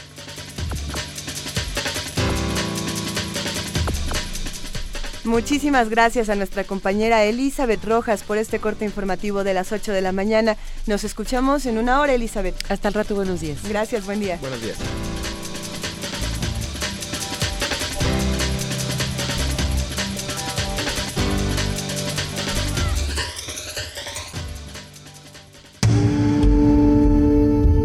movimiento. Donde todos rugen, el puma ronronea. Son las 8 de la mañana con 11 minutos. Nosotros seguimos aquí en la cabina de Radio UNAM. Mario Conde, Cuéntanos, por favor, ya que, ya que estamos por aquí, vamos a aprovechar que te tenemos eh, de, de, bateador emergente, te tenemos secuestrado aquí no, en esta cabina. No, yo siempre contento de colaborar. Eh, Es un privilegio y bueno, eres del honorable cuerpo de guionistas de Radio UNAM. Eh, Es, es, toda, es una tarea titánica, muchas personas no lo saben, los radioescuchas, los que nos escuchan siempre, No, probablemente lo sepan. Yo mismo no lo sabía hasta hace un par de semanas de la cantidad impresionante de trabajo que implica estar en los medios de comunicación. Cada es, es curioso que cada cosa que escuchamos en la radio, todo tiene que, que guionizarse por más pequeño que parezca. Por ejemplo, esta firma que suena antes de entrar, eso se tuvo que escribir. Alguien lo tuvo que pensar, dar con esas palabras adecuadas. No, yo respeto a todos los compañeros de guion. De guion y de producción. Sin duda el trabajo del guionista muchas veces es, es una mancuerna eh, interesante entre guion y productor lo que se va haciendo ahí. Más adelante, si te parece, vamos platicando de cómo se hace un guion, de, de cómo es distinto un guion radiofónico a un guion cinematográfico, Sí, a un claro. guion de televisión. Sí, sí, sí. Por lo pronto, en este momento, nos vamos a nuestra nota nacional. Nota nacional. Ya se encuentra en la línea Salvador Camarena, periodista y columnista del financiero, amigo de Primer Movimiento. ¿Cómo estás, Salvador? Muy buenos días. Luisa, muy buenos días, Mario, muy buenos días. Buenos Qué días. gusto estar con ustedes en martes. Me da, por supuesto, el mismo gusto de saludarlos que cuando es lunes. y, per- y perfectamente en tono con que la prioridad ayer era, por supuesto, y sigue siendo, pero ayer a darle el mayor espacio posible a los hechos ocurridos el viernes pasado en París. Claro. Eh, pero esta vez nos vas a hablar acerca de Slim, ¿no es así? Así es, eh, Mario. eh, se acaba de publicar en la editorial Debate un eh, muy notable libro del periodista Diego Enrique Osorno. Es una biografía sobre Carlos Slim Elú, como todo el mundo lo sabe, el hombre más rico de México y uno de los hombres más ricos del mundo. Sí. Eh, aparecen en estas listas de la revista Forbes y una serie de eh, mediciones que se hacen al respecto. Eh, el libro yo creo que uno debería leerlo todo el mundo o todos aquellos que estén interesados en tratar de comprender lo que pasa en México. Es una biografía, pero también es una biografía política. Es decir, no solamente eh, Diego Enrique se acercó al personaje de una manera eh, eh, cándida, por supuesto que, que fue abierto a- y receptivo en una serie de entrevistas que sostuvo con el empresario a conocer su versión y los pormenores, los detalles de lo que el propio Carlos Slim eh, considera sobre sus hechos y logros. Pero al mismo tiempo, eh, Diego Enrique Sorno tiene la virtud de ponerle un marco de referencia a todo lo que ahí plantea el señor Slim, a todo lo que ahí se registra en torno, por supuesto, al empresario que en el sexenio de Carlos Salinas de Gortari se quedó con la mayor telefónica de este país, con Telmex, y que ha sido acusado de que gracias a eso, que habría sido, de todo entre comillas, producto de favores, eh, gracias a eso pudo consolidar su eh, enorme riqueza. Y yo creo que eh, ninguna lectura facilista o ninguna lectura eh, de blancos y negros nos ayuda a comprender eh, suceso alguno. No, no admite la realidad una distinción tan, eh, pues digamos, barata en cuanto gente buena, gente mala, gente con buenos propósitos, gente con malos propósitos, buenos empresarios, malos empresarios, eh, buenos políticos, malos políticos. Hay de todo en la viña del Señor y en cada circunstancia se pueden analizar los diferentes eh, elementos que dieron pie a una realidad dada. En este libro yo creo que queda más claro cómo fue eh, el desarrollo empresarial de una serie de personas, no nada más del ingeniero Slim, de una serie de personas en las últimas tres décadas y cómo se pudieron consolidar grandes fortunas, no solo del señor Slim, sino también el señor Alberto Bailleras, lamentablemente a, a quien se le concedió lamentable, lamentabilísimamente la medalla Belisario Domínguez en días pasados. Sí, no, no, el, no. el señor Roberto Hernández, el dueño de Banamex, el señor, eh, por supuesto, estamos hablando de empresarios también de la talla de los que se han quedado con eh, Televisa, eh, Emilio Azcárraga y los empresarios y ejecutivos que lo acompañan, en fin. A lo que voy es que la biografía que nos presenta Diego Enrique So- Osorno tiene un dato pues, muy revelador, aunque sea historia conocida. En esta trama lo que se echa en falta lo que cuando uno revisa las versiones que va recogiendo Diego Enrique Sorna sobre cómo fue la privatización de Pemex, sobre cómo han sido las pugnas entre Pel- de Telmex o Carso, el grupo del señor Slim y por supuesto eh, los señores de Televisa eh, por el control del mercado de las telecomunicaciones. Cuando uno revisa todos esos pasajes con las versiones de primerísima mano a las que tuvo acceso Diego Enrique Osorno con indudable talento periodístico, Sí. también entrevista a dos ejecutivos de Televisa, cuando tiene uno eso en la mesa en el libro, pues se descubre lo que ya sabíamos, pero queda más evidenciado que nunca, según yo. Se descubre que lo que ha faltado, que el jugador que no tiene un rol importante en estas cuatro décadas, de los 80 para acá, se llama Gobierno de México. El Gobierno de México no ha sido el factor eh, con función de árbitro, de regulador, de diseñador de políticas públicas que pongan por delante el bienestar y el, concepto de eh, Estado-Nación, sino eh, ha dejado jugar con todas sus ventajas y desventajas a los grandes empresarios para que estos a su vez lo mantengan. Es decir, estamos ante la, el retrato puntual, detallado, agradecible de lo que ya sabíamos, pero que queda más que nunca evidenciado. Tenemos un grupo de empresarios que han podido hacer, eh, acumular, amasar mega fortunas gracias a la ausencia de un gobierno que decida que está bien, que se puede premiar, que el mercado puede premiar la actitud de eh, algún emprendedor, la visión de algún empresario, el talento de un grupo de gente que se dedica a los negocios, pero que también está de por medio el bienestar social y la definición de lo que queremos ser como país, y eso es el gran ausente en el libro de Diego Enrique Osorno. En las eh, 375 páginas que componen el volumen, son pocas las referencias a presidentes de la República, secretarios de Comunicación y Transporte, reguladores de la Comisión Federal de Telecomunicaciones o Instituto, como se llame hoy, porque, y no lo digo como un defecto del reportero, al contrario, lo, lo digo como un síntoma de la realidad Claro. que vivimos, porque no han sido factores o porque los factores eh, han jugado de manera eh, omisa o han jugado a perder, porque todos ellos son al mismo tiempo beneficiarios en tanto sistema político de lo que estos señores hagan, entonces el statu quo se perpetúa pues por una simple razón. Les conviene a los políticos que estos empresarios hagan estos negocios y ellos ganan entre ellos con eh, man- eh, mantener las mismas condiciones para todos. Hace, hace que uno se pregunte, Salvador, entonces, bueno, la, la pregunta que siempre tenemos, ¿quién es la verdadera autoridad aquí? ¿Los empresarios? ¿Hay un gobierno que, que hace algo? Más allá de si son villanos o no, eh, ¿quién está siendo la autoridad?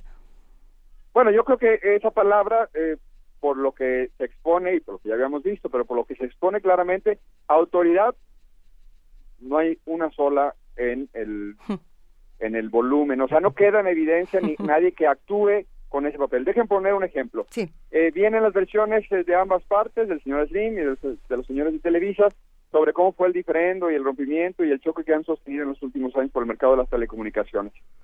Eh, te recuerdo el momento en que cuando muere eh, Emilio Azcárraga Milmo, el tigre Azcárraga, como le decían, Sí. eh, eh, cuando muere eh, Emilio Azcárraga Llán, el actual presidente de Televisa, es muy joven, tiene 28 años, y el gobierno de Ernesto Cedillo le dice, bueno, ustedes, eh, él y, y los empresarios que lo, ejecutivos empresarios que lo acompañaban, eh, le tienen la oportunidad, pero si no lo hacen bien, porque heredan un imperio con muchos problemas económicos, si no lo hacen bien, yo no tendré duda, estoy citando de memoria, en hacer lo que tenga que hacer.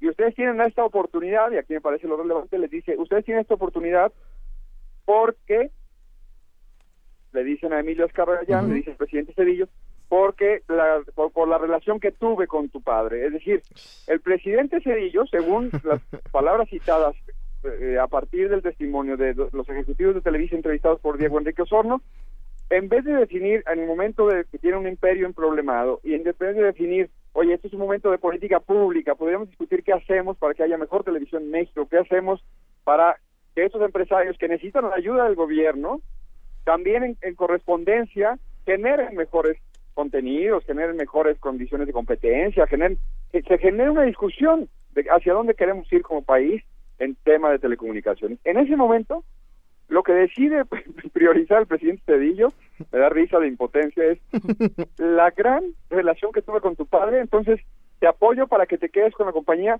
y la política pública que se vaya a pasear a No, bueno. un buen rato. Entonces, no es que se le tuviera que quitar, son oportunidades donde el gobierno tiene que fungir con esto que decías, autoridad. Y no, él prefiere, el presidente Cedillo, fungir como el amigo del padre del heredero, y entonces les da esa oportunidad y ahí queda claro que ese es el papel que quieren fungir.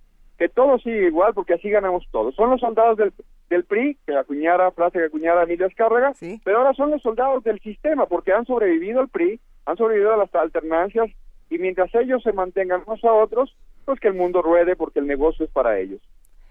Es un, es un tema muy duro, Salvador. A ver, perdón, ¿esta, esta biografía de Diego Enrique Osorno es autorizada o no?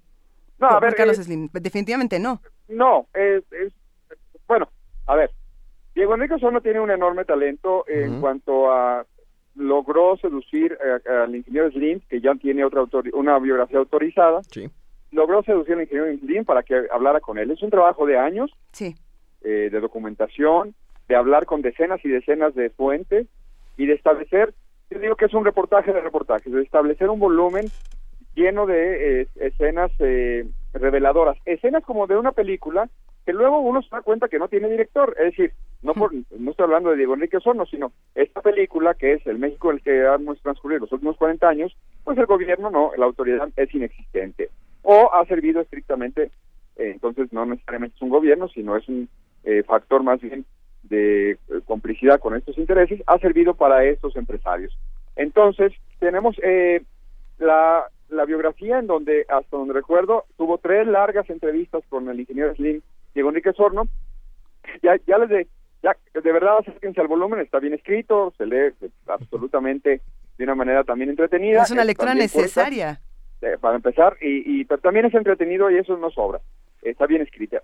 Eh, mi punto es que el ingeniero Slim, en una frase que cita por ahí Diego Enrique Osorno, de repente le dice, nomás no escribas muchas mentiras.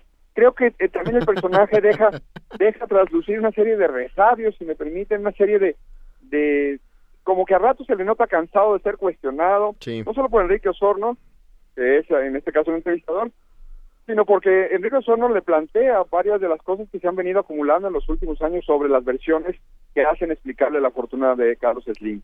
Bien, ya sabíamos, es un notable hombre de negocio en el sentido que sabe ver oportunidades, sabe aprovecharlas. ¿verdad?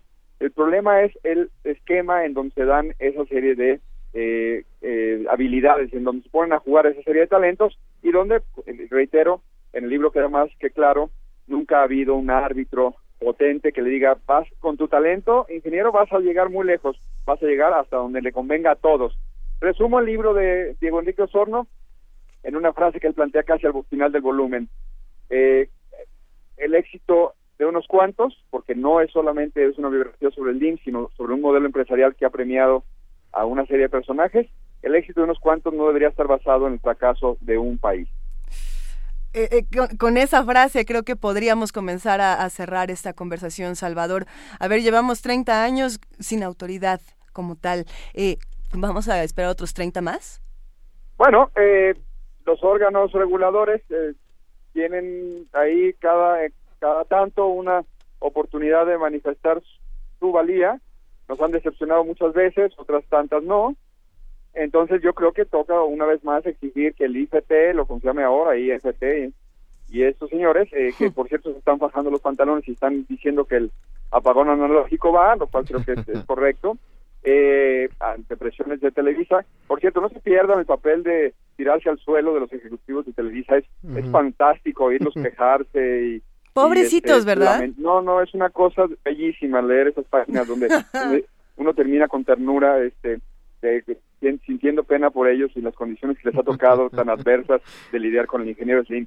Sí, es, no. es Qué sufrimiento. asunto- es un sufrimiento atroz el que viven estas personas en este modelo donde se pelean unos contra otros, Slim contra Salinas lo critica Salinas, Salinas critica a Slim, este, ellos critican a Robert- eh, eh, Roberto Hernández, se supone que también están enemistados con el ingeniero Slim.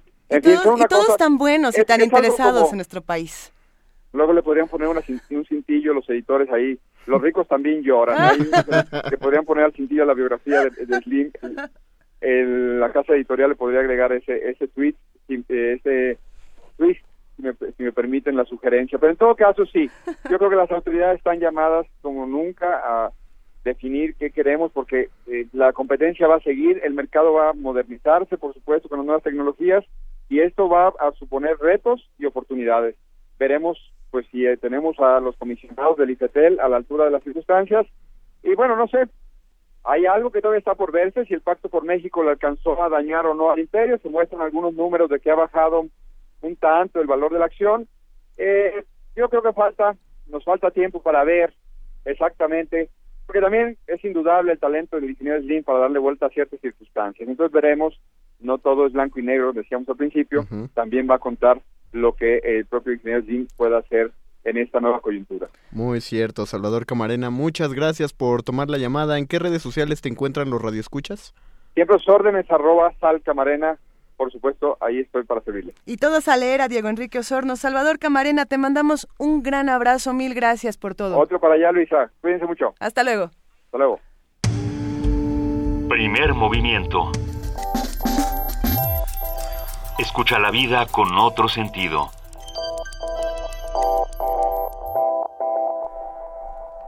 Y a continuación, dentro de nuestra querida programación de esta mañana, tenemos una cápsula preparada del Festival Internacional de Música de Morelia, que preparó nuestra compañera Dulce García. Venga, Conde, vamos a escucharla. A ver. Así, se escucha se Morelia. escucha Morelia.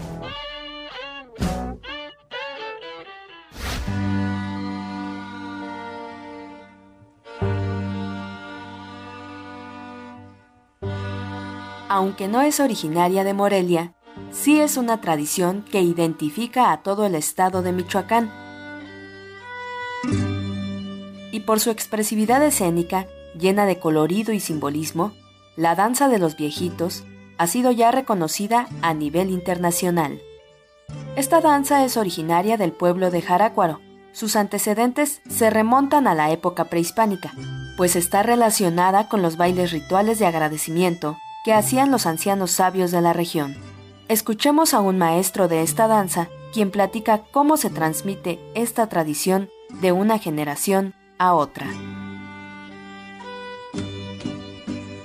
Pues esta danza pues es, es muy antigua ya que pues no, no, no se tiene pues por decir un, registro en el cual diga que en, qué, en qué fecha se inició. Pues nosotros este, la, hemos conservado gracias a que, que pues no, nos lo han inculcado pues más que nada. Pero esta de- dice que tiene pues sus orígenes pues prehispánicos. Dice que se practicaba este, mucho antes de, de la llegada de los españoles ellos lo hacían con, pues con un fin, con un fin de, de agradecer a un, a un dios que, que se llama Tatá Juriata, que significa el dios oro. La peculiaridad de esta danza está en el toque humorístico. Los danzantes escenifican los achaques de la vejez mediante caídas, espasmos y un caminar encorvado, lo que contrasta con la vitalidad juvenil de un intenso zapateado al ritmo de la música. La danza de los viejitos consta de cuatro hombres que están ataviados con traje de campesinos purépechas, una camisa, pantalones de manta blanca, un zarape de gran colorido, un sombrero con listones y huaraches de suela de madera, que sirven para aumentar el sonido del zapateado. Además, sus rostros están cubiertos con máscaras que tienen la forma de ancianos sonrientes. Esta danza se aprende desde muy temprana edad. Casi la mayoría de los, bailadores que ahorita empiezan de, de unos 4 o 5 años. Pues no en su totalidad, pues así como, como los demás, pero ya tienen una, una noción de más o menos cómo es el baile. La danza de los viejitos adorna los escenarios de la vigésimo séptima edición del Festival de Música de Morelia Miguel Bernal Jiménez. Radio UNAM, Dulce García.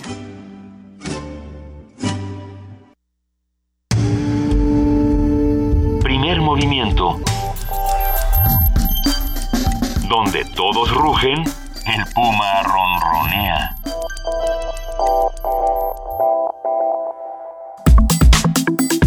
Nota Internacional. El primer ministro de Reino Unido, David Cameron, presentó cuatro demandas para pedir el voto a favor de la permanencia de su país en la Unión Europea. El referéndum tendrá lugar antes de que finalice el 2017. En esta propuesta, David Cameron plantea que se protejan los derechos de los países de la Unión que no forman parte de la zona euro, que Reino Unido quede fuera de los siguientes pasos para una mayor integración europea y que se permita a su país poner límites a los inmigrantes europeos y a las ayudas sociales que estos reciben. Sin embargo, Cameron ha declarado en los últimos días que el Reino Unido podría sobrevivir fuera de la Unión Europea y enfatizó que su país es la quinta potencia económica mundial. Cito, la cuestión no es si sobreviviríamos o no, agregó Cameron, quien reconoció que no siente un vínculo emocional con la Unión Europea. Lo que tenemos que decir, continúa, es que estaríamos mejor dentro o fuera para conversar sobre la pertinencia de que Reino Unido permanezca en la Unión Europea y lo que se dice al respecto. Hoy nos acompaña en la línea el doctor Javier Oliva, politólogo, especialista en sistema político mexicano. Actualmente realiza una estancia de investigación en la London School of Economics. Bienvenido, Javier, buenos días. ¿Qué tal, Mario Luisa? ¿Qué tal? Gracias por la invitación. Gusto en participar en primer movimiento. gracias a ti por tomar la llamada. ¿Qué, es lo que está pasando en este momento en Reino Unido? ¿Su relación con, con la Unión Europea cómo es?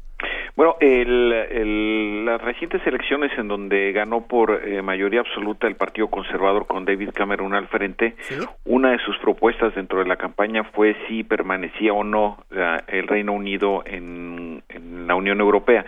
Y esto en parte como secuela del plebiscito que se llevó a cabo el año pasado, en el mes de septiembre, sobre si Escocia seguía formando parte o no del, del, Reino Unido. Entonces, estos eh, eh, acontecimientos de alguna manera incidieron en la campaña electoral y ahora ya como compromiso eh, ante la Cámara de los Comunes presentó estos planteamientos, pero las reacciones aquí en, en, Inglaterra, en Escocia y en País de Gales y en Irlanda han sido pues múltiples. Por ejemplo, las universidades han manifestado su completo desacuerdo e inconveniencia para que el Reino Unido salga de la Unión Europea pues consideran que los costos serían eh, tremendamente altos en términos negativos de también varios eh, grupos empresariales de construcción, de la aviación han manifestado también su su desacuerdo. Si bien es cierto que pueden ser planteamientos de carácter económico, pues eh, recordemos que uno de los aspectos que distinguen a la Unión Europea son dos eh, tratados. Uno es el espacio Schengen, que es el de las eh, fronteras eh, comunes, y, eh, y, el otro es la zona euro. En ninguno de los dos está eh, participando el, el, Reino Unido, aunque sí como parte de la Unión Europea en general. Entonces, el, el, en este momento la, la discusión también está centrada sobre aquellos ciudadanos de países integrantes de la Unión Europea que tengan menos de cuatro años de residir en el Reino Unido no tendrían derecho a servicios sanitarios eh, ni educativos por parte del, gobierno británico. Entonces, eh, se entraría en un proceso de negociación eh, muy complicado. Ya los distintos comisarios y el propio eh, presidente Juncker de la, del, del gobierno de la Unión Europea, pues han manifestado que es difícil darle un tratamiento de excepción al Reino Unido en los cuatro puntos que ha planteado. Ahora, para asentar un contexto en los oídos de la audiencia eh, acerca de, de, estas conveniencias o inconveniencias de que Reino Unido permanezca en la Unión Europea, un país que pertenece a la Unión, ¿qué responsabilidades u obligaciones tiene con ella? Bueno, eh, hay países también como Rumania o como Bulgaria que eh, forman parte de la Unión Europea, pero no están en el espacio Schengen, aunque sí están en la zona euro. Es decir, hay distintos matices y características de la integración. Entonces, en, la, en el caso de, del, del Reino Unido, por ejemplo, uno de los avances importantes Pareciera que no, pero sí es muy interesante observar que ya utilizan desde hace algún tiempo el sistema métrico decimal, decimal y que prácticamente han abandonado el viejo sistema de mediciones inglés que todavía preserva, se preserva en los Estados Unidos. Eh, este tipo de, de, medidas para tratar de unificar criterios, en este caso básicamente de comercio y de, y de economía, es lo que permite un flujo eh, de intercambio y darle a la Unión Europea un posicionamiento muy importante en la economía eh, mundial. En el caso de que el Reino Unido se saliera, claro, aquí hay que entender un poco la lógica geopolítica de ser una, una isla, bueno, un archipiélago, y que esto de alguna forma los ha marcado a lo largo de la historia eh, como imperio y ahora como país eh, sentirse o darse un trato un tanto excepcional. Entonces estas eh, estas condiciones, por ejemplo, el hecho de que Inglaterra y Francia estén unidos por el Eurostar que pasa por debajo del Canal de la Mancha, pues es también uno de los eh, resultados de esta integración eh, económica y política y que hay que decirlo también los. En este momento hay una sesión en el Parlamento aquí en Inglaterra son las dos y media de la tarde hay una sesión en el Parlamento de preguntas al primer ministro y el tema fundamental pues obviamente son eh, que con qué compromisos va a asistir el Reino Unido a los eh, atentados terroristas que se padecieron en Francia, en París, el pasado viernes. Entonces, sí hay eh, otro tipo de elementos que podrían influir para que eh, se reconsideran algunos puntos, sobre todo los que tienen que ver en materia de seguridad, porque hay otro elemento, Luisa, Mario, que hay que considerar, que es la OTAN. Eh, la OTAN, que es la organización del Tratado Atlántico Norte, la alianza militar más importante del mundo, de la cual forman parte los dos eh, países y también Canadá y Estados Unidos. Son los únicos extracontinentales europeos, pero que eh, también juega un papel muy importante en las dinámicas. Aquí en Europa se dice mucho que primero los países entran a la OTAN y después entran a la Unión Europea. Y así ha sido en la mayor parte de los casos, excepto con el, lo que se refiere a Turquía. Eh, pensando en lo que está ocurriendo precisamente en, en Francia, Javier, eh, sin duda hablemos un poco de Francia y de la Unión Europea y de cómo todo esto repercute en el Reino Unido. Eh, la Unión Europea los últimos meses, los últimos años, eh, ha demostrado de maneras distintas que se encuentra en una crisis a muchos niveles, una crisis económica, una crisis migratoria, una crisis política grave, ¿no? y todo esto, bueno, se intensifica con, con, lo que pasó este fin de semana en Francia. ¿Qué, ¿Cómo afecta todo esto al Reino Unido? ¿Cómo reacciona? De entrada frente a todos estos eventos y realmente les conviene o no les conviene seguir en la Unión Europea? Bueno, eh, a mí me parece que le es de todo conveniente a la, al Reino Unido permanecer en la en la Unión Europea. Eh, con, eh, han logrado concesiones muy importantes, insisto, como no estar en el espacio Schengen, ni tampoco forma parte de la zona de la zona euro, es decir, la libra sigue siendo su moneda y los requisitos para ingresar a la Unión Europea siguen siendo, perdón, al Reino Unido, aunque seas miembro eh, ciudadano de algunos de los países de la Unión Europea, pues necesitas mostrar tu, tu pasaporte para entrar aquí.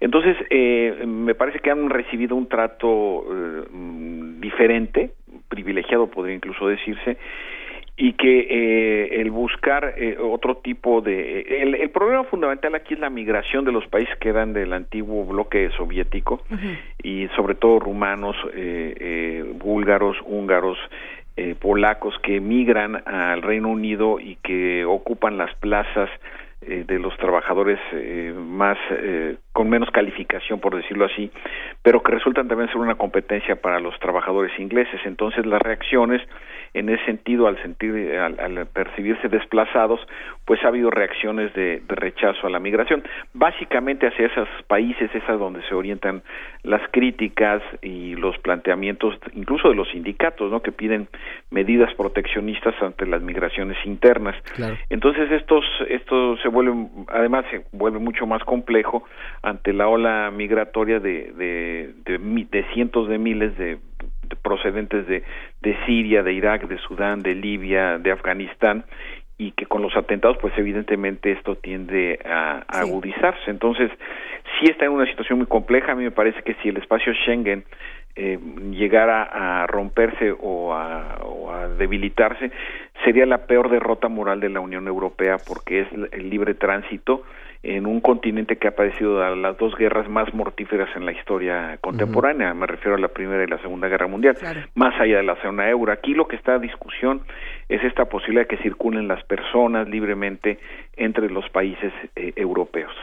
Ahora, Javier, eh, tú que estás por allá, después de lo que ocurrió el fin de semana, ¿cuál es la postura de la población dentro de bueno eh, esta cuestión? Eh, las, las, primeras reacciones lamentablemente eh, he estado siguiendo pues, muy de cerca porque son los temas que trabajo desde hace uh -huh. muchos años eh, por ejemplo, el día de ayer ya se dieron algunos actos de vandalización de, de unas oh. eh, mezquitas, incluso una en, en, en, en, Quebec, allá en, en Canadá, eh, pues eh, con, con, pintas, con un rojo color sangre, con amenazas, etcétera.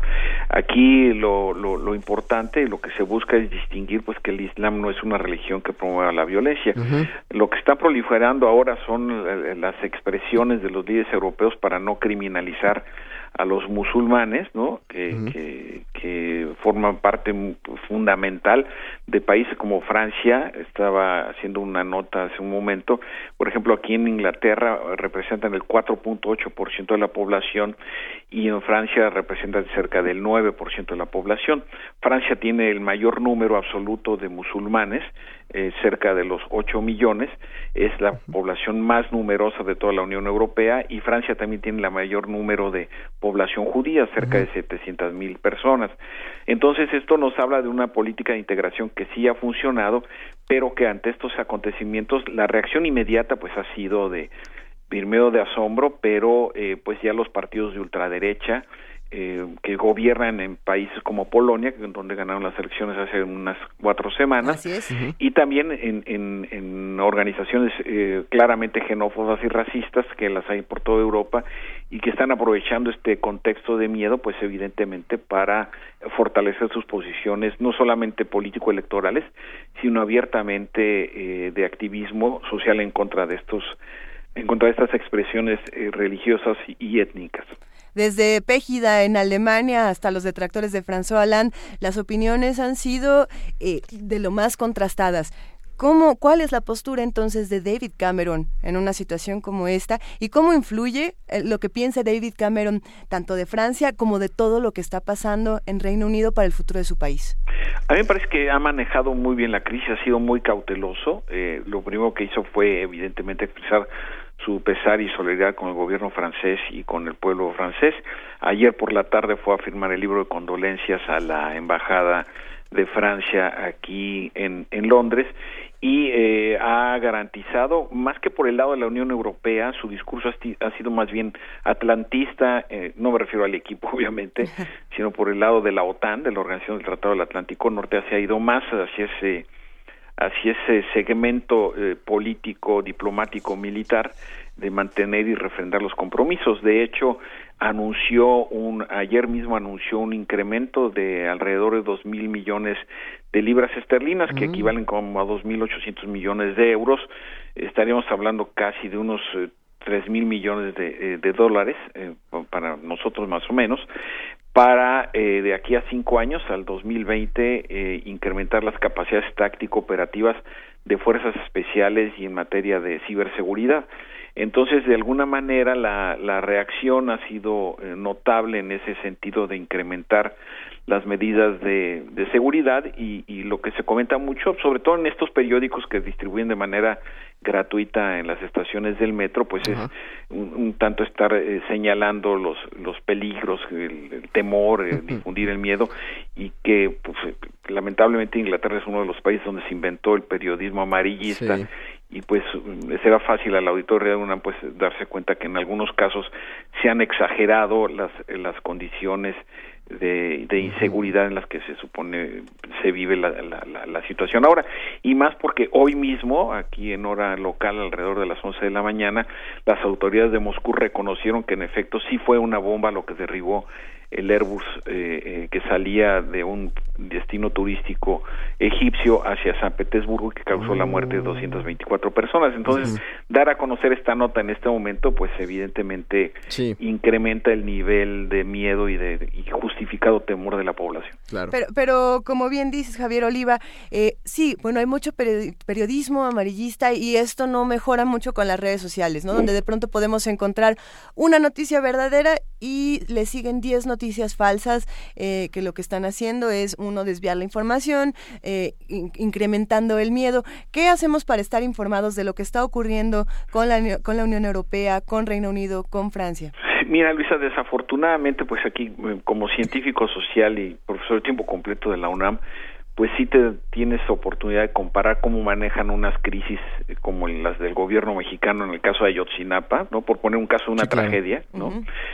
Y aquí fue permanentemente la Procuraduría eh, General de, Francia, eh, que tiene un nombre muy parecido a la de México, minuto a minuto, literalmente estaba dando información eh, para tratar de evitar especulaciones, rumores o suposiciones.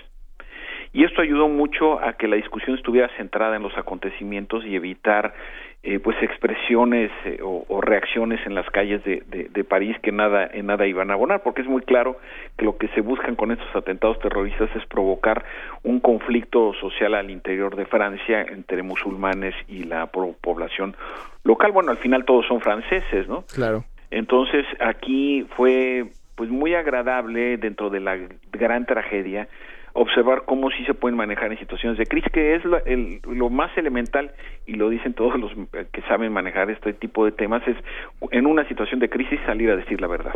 ¿no? Entonces me parece que esto ha temperado mucho el periodismo, el amarillismo, perdón, eh, eh, eh, de los medios de comunicación eh, que pues siempre están en, en la posibilidad de, de difundir rumores. Aquí ha sido muy importante el exhorto que han hecho los, los gobiernos europeos a que no se publiquen y suban fotos de los cadáveres destrozados en los Sí. lugares donde se llevaron a cabo, pues para evitar eh, incrementar el amarillismo de, estos, de estos de estos medios. Hasta el momento ha surtido efecto Sí. se han evitado. eh, creo que hoy solo la revista Proceso en México hoy tiene una re- una portada bastante desagradable y fuera de la ética periodística. Pero aquí han sido, al menos en general lo que yo he revisado en medios, han sido bastante respetuosos con el duelo y con el, el, el- el mostrar los, los cuerpos ensangrentados o despedazados por los efectos de los eh, cinturones explosivos que llevaban siete de los ocho atacantes. Ahí, ahí eh, es interesante el debate que se abre entre por cuándo, cuándo mostramos estas imágenes, cuándo no debemos hacerlo, Claro. cuándo visibilizamos la violencia para no normalizarla y cuándo debemos detenernos porque le estamos haciendo el juego a, a Daesh. O ¿no? raya en el mal gusto.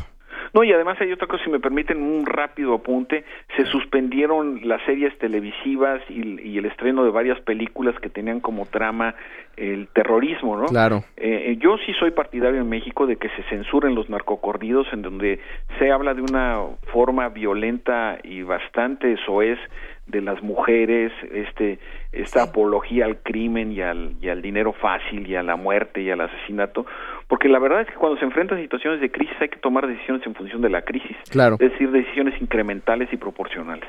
Claro. Doctor Javier Oliva, politólogo, especialista en sistema político mexicano, muchas gracias por tomar la llamada. Mm, Gracias a ustedes por la oportunidad de dirigirme al auditorio de Radio UNAM. Hablemos muy pronto de lo que está ocurriendo en Europa y en, Re- en Reino Unido. Estaré pendiente con mucho gusto. Un gran abrazo, hasta, Hasta luego. luego. Perfecto. Adiós. Primer movimiento. Donde todos rugen, el puma ronronea. Gracias a todos los que nos están escribiendo aquí en Primer Movimiento. En el Facebook de Primer Movimiento, en Twitter, ¿Qué arroba pasa, Conde? P- P Movimiento, nada. ¿Está- ¿Estás contento? Estoy contento, estoy emocionado porque estamos a, a nada de que empiece un nuevo ciclo en la universidad. Va a empezar un nuevo ciclo, cierra, termina uno. Nos gustaría sobre todo compartir con todos ustedes las opiniones de, cómo ven la UNAM hasta el día de hoy y qué es lo que les gustaría eh, ver en esta nueva UNAM, qué, qué cambios, qué cosas, qué mejoras y sobre todo eh, cómo, cómo podemos armar un diálogo entre todos. Bueno, estamos en arroba P Movimiento, en diagonal Primer Movimiento UNAM y en el teléfono 55 36 43 39. Que nos pueden, nos pueden decir sus expectativas de este ciclo que inicia o incluso sus impresiones del ciclo que, que concluye. Eh, si alguien está como en una especie de corresponsalía eh, a- aficionada ahí cerca de, de la, el Palacio de Medicina, pues nos podría decir. Tenemos en, en la línea, te- hay un amigo que te quiero presentar, Luisa. ¿Me quieres presentar a alguien? Sí, hay, hay un amigo que está en la línea que se llama Benito Taibo. Ah, ah, mira, cre- creo que lo conozco. Creo que alguien escucha, lo, lo ha escuchado por aquí. Querido Benito Taibo, ¿cómo estás? Luisa Iglesias, querido Mario Conde, es ¿Qué un tal? placer estar con ustedes desde aquí, desde el Palacio de Medicina, desde donde dentro de 10 minutos aproximadamente eh, sucederá la toma de posesión del nuevo rector, el doctor Enrique Luis Graue Vigers. Está llenísimo, Ujú. ah, el palacio es una belleza, para que se los cuento, ustedes lo conocen. Sí. Eh, mucha, mucha, mucha gente. En primera fila, desde donde estamos, la pequeña cabina de transmisión de Radio UNAM, de primer movimiento aquí en el Palacio de Medicina, podemos ver al doctor Juan Ramón de la Fuente, al doctor Francisco Barnés, al doctor José Sarucán, todos ellos ex rectores de nuestra máxima casa de estudios. Ah, sucederá dentro de muy poco esta toma de posesión. Eh, primero hablará el doctor Eduardo Bárcena García, secretario general de la UNAM. Posteriormente, el doctor René Millán Valenzuela, presidente en turno de la Junta de Gobierno, que es el que ah, hará el nombramiento. Y posteriormente tendremos el mensaje del doctor Enrique Luis Graue Vigers. Nos estamos preparando aquí en la cabina, Benito. Tenemos muchísimas expectativas, pero nos gustaría saber cómo se siente el ambiente por allá. Sabemos que está lleno. Eh, hay, hay emoción, hay tensión. ¿Qué pasa?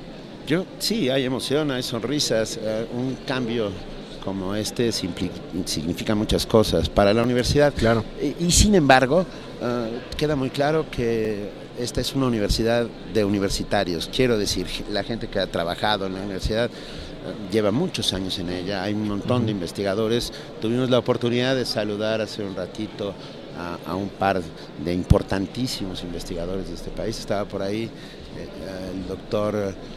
eh, ya no, ya no lo veo, pero bueno. eh, Ahorita regresa, Benito. eh, regresará, Nosotros tampoco lo vemos, no te apures. Pero sí, les puedo decir que está muy lleno, hay muchas sonrisas, hay expectativa, sobre todo por el mensaje Claro. que, que dará el doctor López Austin, Alfredo López Austin, ese gran antropólogo, eh, estaba por aquí hace unos minutos, entre otros. Está muy lleno, muy, muy lleno, y hay una cantidad de prensa que ustedes no lo podrían creer.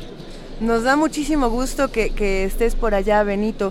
Cuéntanos, ¿cu- ¿cuánto tiempo va a durar este mensaje? Eh, em- arrancamos en 10 minutos. Sí, arrancamos en nueve minutos, exactamente, será muy puntual y, ten- y aproximadamente toda la toma de posesión durará 40 minutos. Estos 40 minutos sucederán en el orden que les he dicho. Dejaremos la señal Sí. para Sí. escuchar lo que suceda. No intervendré en lo absoluto, por supuesto, estamos aquí ya invitados y, que- y además es muy importante poder oír este primer mensaje del doctor Luis Graue Vigers acerca del futuro de nuestra universidad, de la universidad de todos los mexicanos. Sobre ese futuro del que hablas, ahí entre la gente que está, ¿se ha escuchado algo? ¿Hay alguna expectativa en particular? Bueno, yo creo que hay muchas expectativas. Siempre la llegada de un nuevo rector significa un, una- un cambio para Sí. bien, en el sentido de, de transformación. Déjenme contarles un poco. Bueno, A ver. creo que ya hemos hablado mucho del doctor Luis Graue, pero para que el- sepan exactamente todos nuestros amigos que hacen comunidad en primer movimiento, quién es. El doctor Graue nació en el Distrito Federal el 9 de enero de 1951. Eh, cursó sus estudios profesionales en la Facultad de Medicina de la UNAM, obtuvo los títulos de médico cirujano y de especialista en oftalmología en el 78. Realizó la subespecialidad en córnea y enfermedades externas en la Universidad de Florida, en Estados Unidos, entre 1979 y 80. Entre los principales cargos que ha desempeñado relacionados con su actividad profesional destacan los siguientes. Ha sido jefe del Departamento de Córnea del Instituto de Oftalmología eh, de Fundación Conde de Valenciana, subdirector médico y director general de la misma institución, presidente del patronato Fundación Conde de Valenciana y vocal del Consejo Nacional para la Prevención y Tratamiento de las Enfermedades Visuales, órgano consultivo de la Presidencia de la República de 2005 a la fecha y por supuesto director de la Facultad de Medicina. Hay que decir que hay un muy nutrido grupo de directores, obviamente, de la Facultad de Medicina, están viendo cómo su eh, director se convierte hoy en rector de la Universidad Nacional Autónoma de México. ¿Qué, podemos pensar que va a ocurrir en las próximas horas, en los próximos días, con el doctor Enrique Luis Grague Vigers? Vamos a poder entrar en contacto con él más adelante para platicar eh, quizá de cómo comienza este nuevo proceso. Deberíamos darle un poquito de tiempo para que tome posesión, haga todos sus nombramientos. Claro, ya, claro. ya, hizo, ya hizo un par, ¿eh? ya hay un nuevo Eh, secretario general. No, lo- no, no los tengo en este instante, Ah, aquí, pero ya hay un par de nombramientos hechos el día de ayer. Ah, Mm. Sí, en un momento se los, se los, se los voy a buscar. Ah, Pero bueno, su relación con la UNAM ha sido obviamente muy, muy cercana. Sí. Sí. Su vida académica ha estado ligada a la universidad desde el 67 y desde el 84 es profesor de la Facultad de Medicina, donde continúa en el nivel de posgrado. Actualmente es profesor de carrera de tiempo completo y tutor acreditado del programa de Ciencias Médicas, Odontológicas y de la Salud. Ha sido director de múltiples tesis de la especialidad y tres de maestría. Como profesor de la Facultad de Medicina fue consejero propietario del Consejo Universitario, formó parte de la comisión de estudio que se integró para definir el Plan Único de Especialidades Médicas y por 10 años fue coordinador del Comité Académico de Oftalmología de la División de Posgrado de la Facultad de Medicina. Ah, hay, hay que decir que es el doctor Graue Vigers, un universitario de pura cepa, que siempre ha estado en la UNAM con la UNAM. Para los radioescuchas que nos empiezan a sintonizar, estamos preparando la transmisión especial desde el, desde el Palacio de Medicina de la toma del nuevo rector eh, de la Universidad Nacional Autónoma de México y está Benito Taibo como corresponsal allá, nuestro corresponsal de guerra. Oye, Benito, habla- hablan, corresponsal. Benito, hablan mucho de lo que va a ocurrir con, con la ciencia, con, con la investigación. Eh, se dice que el doctor Enrique Luis Graue Vigers, pues bueno, va, va a poner eh, especial atención en este asunto. ¿Tú qué piensas? Pero yo no creo que en solo ese asunto. Hemos Eso. leído muy atentamente su programa de trabajo, el programa que, de trabajo que presentó frente a la Junta de Gobierno, y habla de, de seguir impulsando a la universidad, por supuesto, en el terreno de la ciencia, pero también en la cultura. Es, es- también menciona en algún apartado ah, la importancia de llevar hasta los estudiantes a todas las actividades culturales que en la UNAM se desarrollan. Incluso llegó un poco más allá y en algún párrafo de este, de este proyecto, de este programa de trabajo, mencionaba que todos los estudiantes deberían tener por lo menos una vez a la semana una actividad cultural en uno de sus recintos. Quiere decir que las actividades culturales salgan de, de la universidad, de, de don- del centro cultural universitario y se presenten en las prepas, en los SHs de, toda, de todo el país. Y precisamente tuvimos la oportunidad de platicar con el doctor Enrique Luis Graue Vigers y, y hablábamos de esta universidad en la que cree, eh, de, de este primer apartado que él tiene dentro de todo su proyecto, la universidad en la que creo, y, y está a punto de, de volverse realidad. Sí, está por lo menos listo para tomar el mando de, de la universidad, que alguna vez lo hemos dicho, es una suerte de pequeño país. Sí. Más- que tiene más de medio millón de habitantes, que tiene tres orquestas, que tiene, un, bueno, todo un equipo de fútbol, un estadio. ¿Qué les puedo contar? O sea, ustedes lo saben, eh, la universidad es un pequeño país. Una, una hermana república dentro de la república. Sí, una república crítica, autocrítica ah, y maravillosa. Yo considero que la UNAM es ese espacio donde se crean ah, las mejores mentes de muchas generaciones que hacen un montón por este por esta nación. pues. Es, es un día Es- importante para la universidad. Al parecer estamos a punto de comenzar.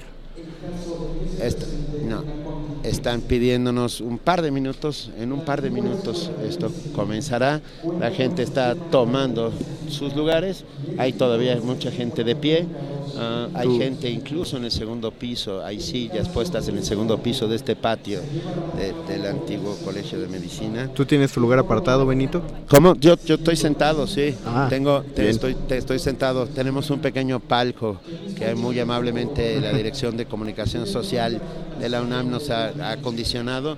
Estamos del lado is- derecho entrando al palacio, quedamos del lado izquierdo. Está entrando en este momento Rafael Tovari de Teresa, presidente del Consejo Nacional para la Cultura y las Artes, a sentarse.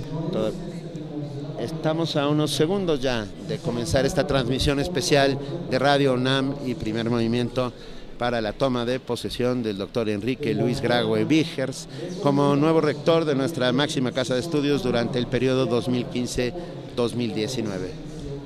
Escuchamos, los escuchamos, Benito. Es para nosotros un privilegio que estés por allá. Queremos agradecerte y queremos agradecer a la UNAM por esta oportunidad que nos da de compartir este momento con todos los radioescuchas. Sí, la verdad es que es un momento emocionante, hay que decirlo. Sí, eh, un, un cambio de este tipo siempre pues tiene un impacto no solo dentro de nuestro pequeño país, como dices, que es la UNAM, sino pues las repercusiones sociales que va a tener después. Entonces es, eh, es interesante mantenerse al tanto de, de los cambios que va a haber. Así es, hay que estar muy, muy pendientes, los iremos comentando lentamente, hay que oír el mensaje, a ver si hoy mismo, eh, no creo que, que diga algún nombramiento, hay que contar que en la tribuna hay una gran tribuna donde hay un pequeño templete y las sillas que pertenecen a los miembros del órgano de gobierno, eh, quienes han designado al doctor Graue Vigers como nuevo rector. Ah, empieza a haber un poco más de silencio, ustedes lo notan. Ya, no sabemos si hablamos o no nosotros aquí, Benito. Ustedes pueden hablar. El Ah, caso es que en algún momento yo no podré hablar. Ah, ok. Pues no, estamos muy emocionados, estamos nerviosos. Este cambio sin duda también significa muchísimo para nuestra emisora Radio UNAM. Eh, como lo platicamos con el doctor Enrique Luis Graue Vigers, con nuestro nuevo rector, eh, pues bueno, también tiene, tiene nuevos proyectos, ¿no? Como hablábamos, esta página eh, Eh. de internet, radio por internet, Benito. Además, Entre este, otros. Di, di, Mario, Mario. Ade- Además, eh, que se está planteando, el doctor Graue Vigers tiene planes para las, las emisoras de la universidad. eh, tiene pensado revisar la programación de TV UNAM, de Radio UNAM. Bueno, eh, eso en, en el proyecto que se entregó, pero pues poco a poco iremos viendo más. Eh, saludamos cariñosamente a la audiencia de amplitud modulada. Que Al 860 de AM ya están con nosotros también. esto o pues, ya estamos con ustedes. no, ya estamos con ustedes porque Gracias todo todo esto es este una eh, estamos haciendo uso de la manera de hermanar nuestras dos frecuencias para que escuchen la transmisión especial de esta toma de protesta del nuevo rector de la UNAM. Sí, estamos a, a unos segundos. ¿Qué es eso que...? Estamos, escuchamos, Se oyen sí. algunos gritos fuera del Palacio de Medicina. ¿Están No fuera? sabemos exactamente qué sea. Intentaré asomarme. No, no me puedo mover demasiado. No, no, no, porque si no Ah. igual te ganan el lugar. Pero, pero, Pero- podemos no, escucharlos, Benito. No es nada, no es nada, no es nada. Nosotros. Ah, lo que también estamos escuchando aquí en el 96.1 de FM y en el 860 de AM es, es un momento importantísimo y también es importante eh, para, para, para este programa, para Primer Movimiento es, es un verdadero honor eh, ser parte de un cambio como este, de poder acompañar a todos los que nos están escuchando. Vamos a seguir transmitiendo, de hecho vamos a estar hasta las 10 de la mañana y si esto sigue, vamos a seguir con ustedes aquí, tanto en FM como en AM. Por favor, a los que nos están escuchando, escríbanos, estamos en arroba P Movimiento, en diagonal Primer Movimiento UNAM y en el teléfono 55 36 43 39. Te contamos, Que ah, queremos abrir un hashtag que sea Rector UNAM para que nos escriban aquí en redes sociales y nos cuenten sus expectativas, eh, su, su emoción, lo que, lo que están sintiendo en este momento Su- para que hagamos comunidad aquí. Su impresión mientras estén escuchando el primer mensaje del nuevo rector también. Si, si te tuvieras que sumar a este hashtag, Benito, ¿qué, qué dirías de este nuevo rector y de este momento Por tan ahora. importante?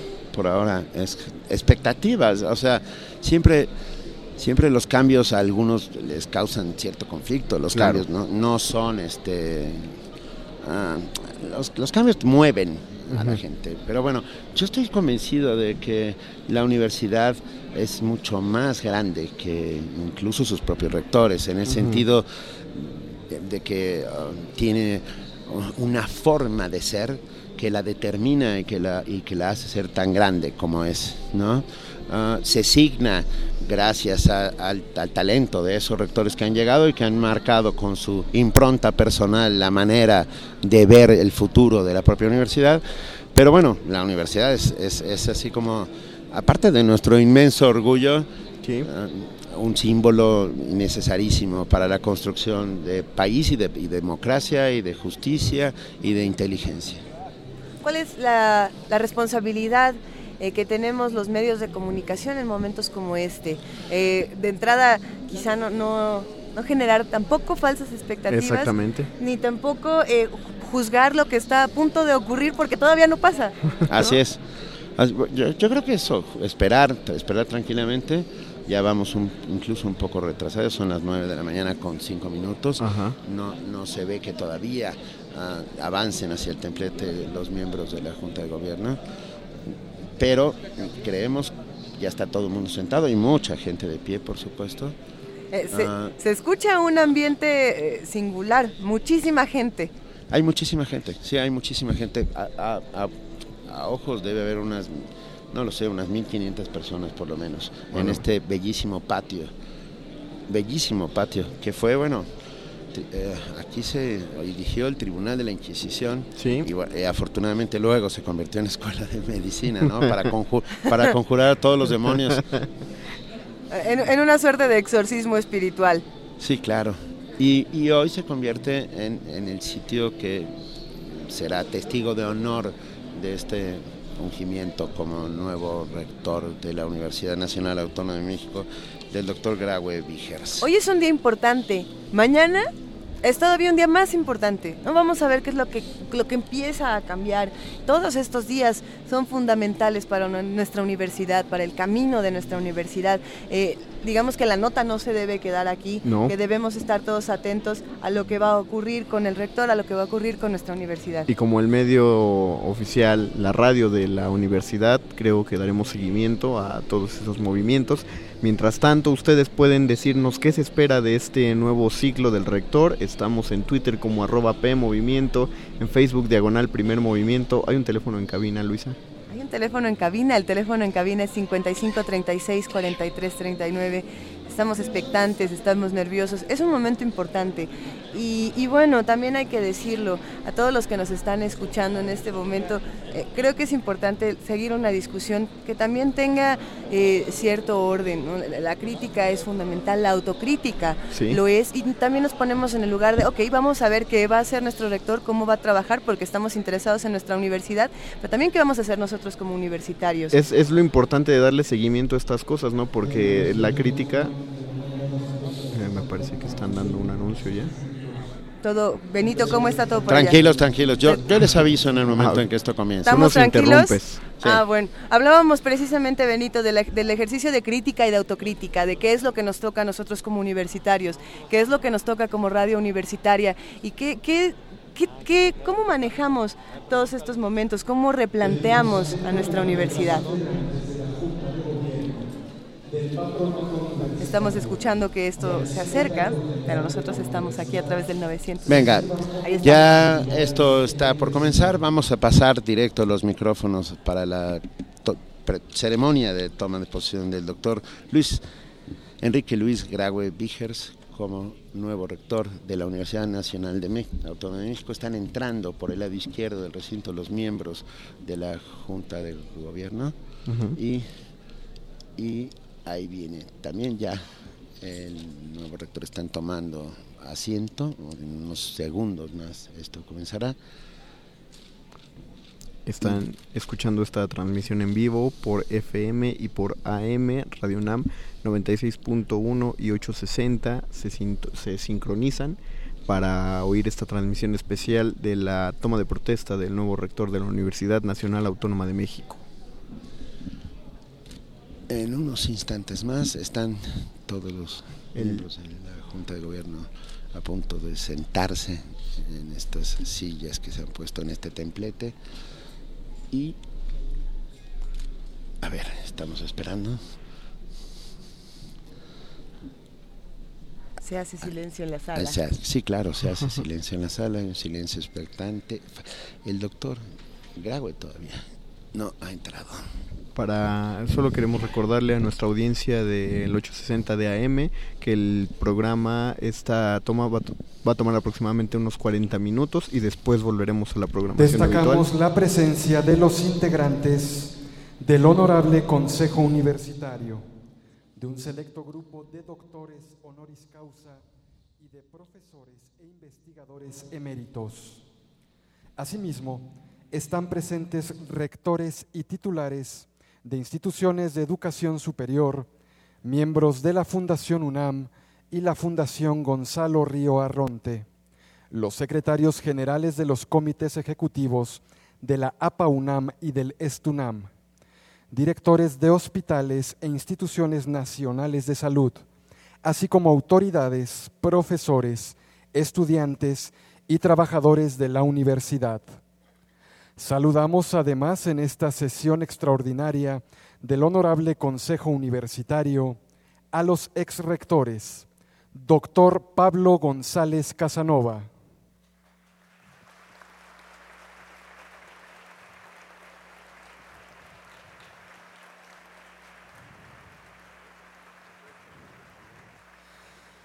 Doctor Guillermo Soberón Acevedo.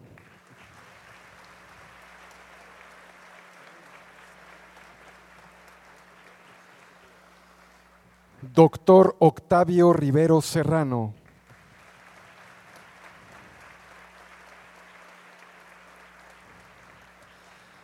Doctor José Sarucán Kermes.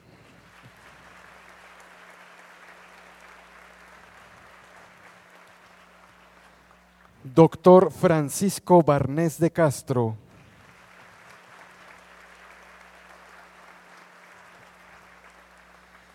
Y doctor Juan Ramón de la Fuente.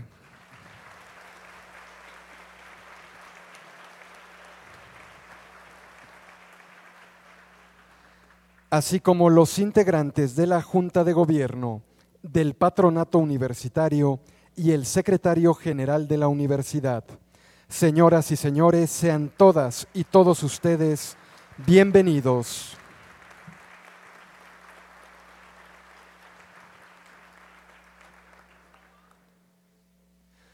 Damos la bienvenida al doctor José Narro Robles, rector saliente de la universidad, y al doctor Enrique Graue Vickers, rector designado.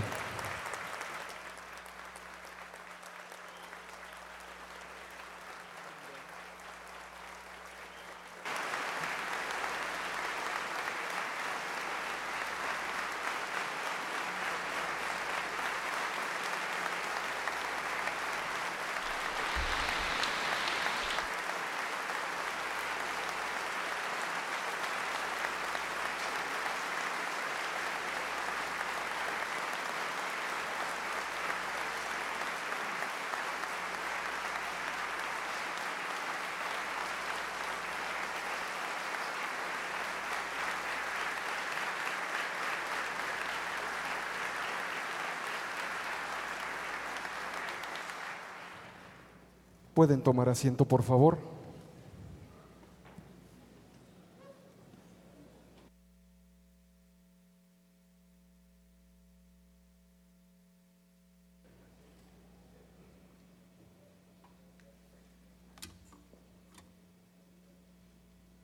Muy buenos días tengan todos ustedes, eh, consejeras y consejeros universitarios. Damos inicio a esta sesión extraordinaria del Honorable Consejo Universitario que fue convocada en tiempo y forma, habiéndose constatado que existe el quórum legal para su celebración. El orden del día para esta sesión prevé la toma de protesta como rector de la Universidad Nacional Autónoma de México del doctor Enrique Graue Vigers. Como primer punto y en uso de la palabra, el doctor René Millán Valenzuela, presidente en turno de la Honorable Junta de Gobierno, dará lectura al acta de la sesión permanente del 6 de noviembre de 2015, celebrada por este cuerpo colegiado. Acto seguido, el doctor Millán Valenzuela tomará protesta e impondrá la venera al rector Enrique Graue Vigers, quien como último, último punto de la sesión nos dirigirá su mensaje. Ruego hacer uso de la palabra al doctor René Millán Valenzuela.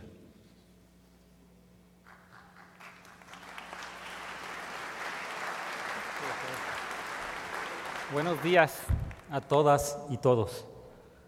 Doctor José Narro Robles, doctor Enrique Luis Graue Vigers, miembros del Consejo Universitario, rectores, miembros del patronato, colegas de la Junta de Gobierno, profesoras y profesores eméritos, universitarios todas y todos. Como corresponde, y en mi calidad de presidente en turno, daré lectura al acta que la Junta de Gobierno signó el 6 de noviembre del presente año. El acta dice, Presidencia, doctor René Millán Valenzuela, Secretaría, doctor José de Jesús Orozco Enríquez. Asistencia, doctor José Pablo René Somoza y Palacios, doctora Teresita Corona Vázquez, doctora Irene Antonia Cruz González Espinosa, doctora Maite Escutia Olavarrieta, maestro Mario Luis Fuentes Alcalá, doctor Javier García Diego Dantán, doctor René Millán Valenzuela, doctor Alejandro Moar Betancur, doctor José de Jesús Orozco Enríquez, doctor Francisco Javier Sobernón Mainero, doctor Felipe Tirado, doctor Jaime Humberto Rutia Fukuwachi, doctora Gina Sabludowski Cooper y doctor Luis Alberto Zarco Quintero. La Junta de Gobierno de la Universidad Nacional Autónoma de México se constituyó en sesión permanente a partir del 22 de septiembre de 2015 para llevar a cabo el procedimiento para nombrar rector de esta institución para el periodo 2015-2019. Aprobado, aprobando ese día los términos de la convocatoria respectiva que se publicó el 24 de septiembre. Tras un proceso de 44 días, que registró la participación de más de 70 mil integrantes de la comunidad universitaria, la Junta de Gobierno analizó los proyectos de trabajo de cada uno de los 16 aspirantes y evaluó tanto la trayectoria como el desempeño en la entrevista que, se, que sostuvo con 10 de ellos. Doctor Sergio Manuel Alcocer Martínez del Castro, doctor Francisco Gonzalo Bolívar Zapata, doctor Fernando Rafael Castañeda Sabido, doctor Javier de la Fuente Hernández, doctor Enrique Luis Graue Vígers, doctor Héctor Irán Hernández Bringas, doctor Juan Pedro Laquelet San Román, doctor Leonardo Lomelí Venegas, doctora Suemi Rodríguez Romo y doctora Rosaura Ruiz Gutiérrez. Al efecto, este órgano colegiado constató que todos y cada uno de esos diez distinguidos universitarios coincidieron en sostener el carácter nacional, público y laico de la Universidad Nacional Autónoma de México, así como sus principios de libertad de cátedra e investigación, su compromiso social, la defensa de la autonomía y la elevación de la calidad académica. Asimismo, la propia Junta estimó relevante ponderar, entre otros aspectos, la calidad y viabilidad institucional del proyecto presentado, la necesidad de equilibrar la estabilidad y los cambios institucionales futuros, la imperiosa demanda de innovar en los procesos docentes e impulsar la formación de nuevas licenciaturas interdisciplinarias, la promoción de la vinculación entre investigación y docencia, así como entre universidad y sociedad, además de tener en cuenta la situación de la universidad en el contexto nacional e internacional. Con esos elementos y después de una amplia y detenida deliberación, a juicio de la Junta de Gobierno, quien mejor cumple con esas consideraciones es el doctor Enrique Luis Graue Vigers, por lo que antecede y con fundamento en los artículos tercero, fracción séptima de la Constitución Política de los Estados Unidos Mexicanos, tercero y 32 del Estatuto General de la Universidad, séptimo y noveno del Reglamento Interno de la Junta de Gobierno, este órgano colegiado tomó el siguiente acuerdo. Se designa al doctor Enrique Luis Graue Vigers, rector de la Universidad Nacional Autónoma de México, para el periodo que comprende del 17 de noviembre de 2015 al 16 de noviembre de 2019. Se levantó la sesión a las 12 horas con 45 minutos del día de la fecha, extendiéndose la presente acta para que para constancia firman el presidente René Millán Valenzuela y el secretario José de Jesús Orozco Enríquez. En concordancia con el acuerdo anterior, procederemos a tomar protesta al doctor Luis Graue como rector de la Universidad Nacional Autónoma de México y a imponerle la venera de rector.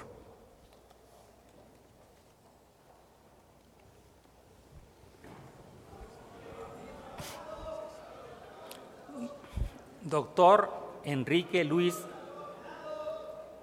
Doctor Enrique Luis Graue Víger, protesta usted solemnemente y bajo su palabra de honor cumplir con las obligaciones que como rector de la Universidad Nacional Autónoma de México le impone la ley orgánica, el estatuto universitario y los reglamentos que de ella emanan, que en el desempeño de su alto cargo velará usted porque se respeten los derechos de los universitarios y de la universidad consagrados en dichos ordenamientos, teniendo siempre en cuenta el bien de México, el desarrollo de la humanidad y el progreso de nuestra institución? Sí, protesto. Si así lo hiciere, que la nación y la universidad se lo premien, y si no, se lo demanden.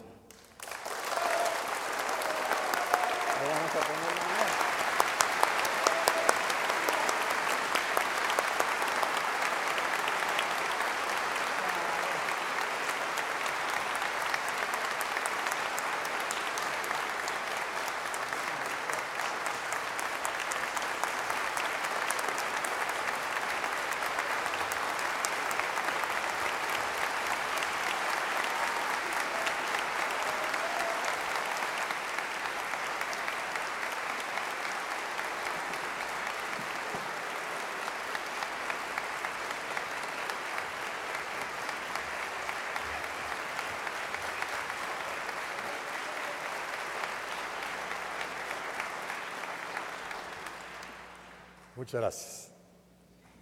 Honorables miembros de la Junta de Gobierno y del Patronato de la Universidad Nacional Autónoma de México. Señores rectores, doctores honoris causa y profesores eméritos. Consejeros universitarios que nos acompañan. Señores secretarios generales y representantes de nuestras agrupaciones gremiales. Compañeros universitarios y distinguidos invitados a esta sesión extraordinaria. La universidad que hoy recibo es el resultado de una larga historia de esfuerzos realizados por los universitarios. Es un legado de imaginación y de esperanzas, de defensa de los valores humanos y de la búsqueda constante de libertad, de dedicación al trabajo académico y de la aspiración de un México mejor. En todo este tiempo los universitarios hemos empeñado nuestro espíritu y quehaceres para procurar una nación educada y sin desigualdades,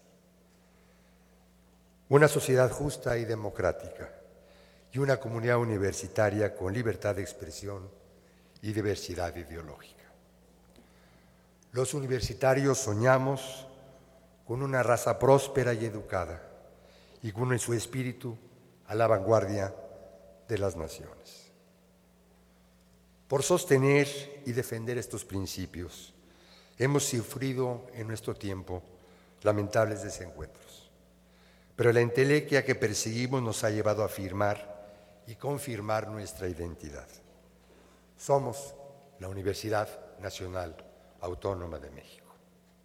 Y la UNAM es orgullosamente pública, laica plural e indeclinablemente autónoma, identificada con los problemas de México como nación, porque somos de México y para México. Nos debemos a Él y nos identificamos con Él. Educar es nuestra principal misión. Educar sin distingo de ideologías, preferencias o condiciones socioeconómicas. Formar a todos aquellos jóvenes que por sus características académicas se hayan ganado el derecho de ser universitarios. Y nuestra obligación es hacerlo en las mejores condiciones y egresar a nuestros estudiantes competentes y capaces de reformar a la sociedad. Queremos también egresarlos reflexivos, creativos, innovadores, con compromiso social y con una inquebrantable en su ética profesional. Otra de nuestras razones fundacionales es la de investigar con libertad, profundizar en el conocimiento y aportar respuestas a las preguntas que plantean las distintas disciplinas, es colaborar con el saber mundial y aspirar a un mundo mejor y a un México más próspero e innovador. También se nos encomendó difundir la cultura, aquella que, que nos conecta con el mundo, y compartir y cultivar nuestras riquísimas expresiones culturales que nos enorgullecen y nos dan identidad como nación. En todo ello nos hemos esforzado y lo hemos hecho muy bien. De hecho, muy bien. Con esta identidad y con la claridad de nuestras funciones sustantivas, hoy recibo la responsabilidad de conducir a la mejor institución de educación superior en México, la más reconocida, la principal forjadora de recursos humanos, la, generadora de la mayor parte de la investigación del país, aquella que resguarda áreas específicas de interés nacional que requieren de nuestra inteligencia, y la depositaria, gracias a su diversidad y calidad académicas, de la conciencia crítica y propositiva de los problemas que aquejan a nuestra nación. Son múltiples los logros conseguidos en estos últimos años. Hemos crecido en oferta educativa, matrícula, productos de investigación, presencia nacional e internacional, presupuesto y gestión administrativas. Todos lo reconocemos al doctor José Narro, la energía, pasión y espléndido liderazgo con el que condujo a nuestra casa de estudios. Gracias a él, la universidad es más grande y prestigiada es más, más fuerte y autónoma y es más nacional y mexicana. Muchas gracias, rector Narro, por estos años de su útil actividad.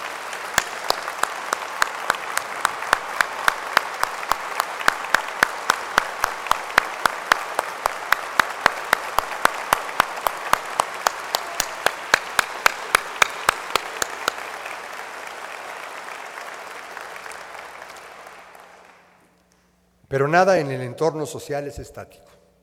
Y la universidad debe ser, y es, reflejo de los aconteceres y saberes del mundo.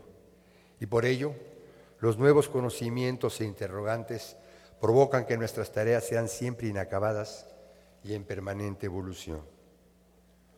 No podemos, por lo tanto, ser autocomplacientes. La UNAM debe seguir mejorando su calidad y consolidándose. Debemos siempre aspirar a la excelencia. La tradición y la fuerza de nuestras inercias no son suficientes para responder a las necesidades de una sociedad que se reconfigura constantemente. La sociedad actual demanda una universidad conectada con el mundo exterior.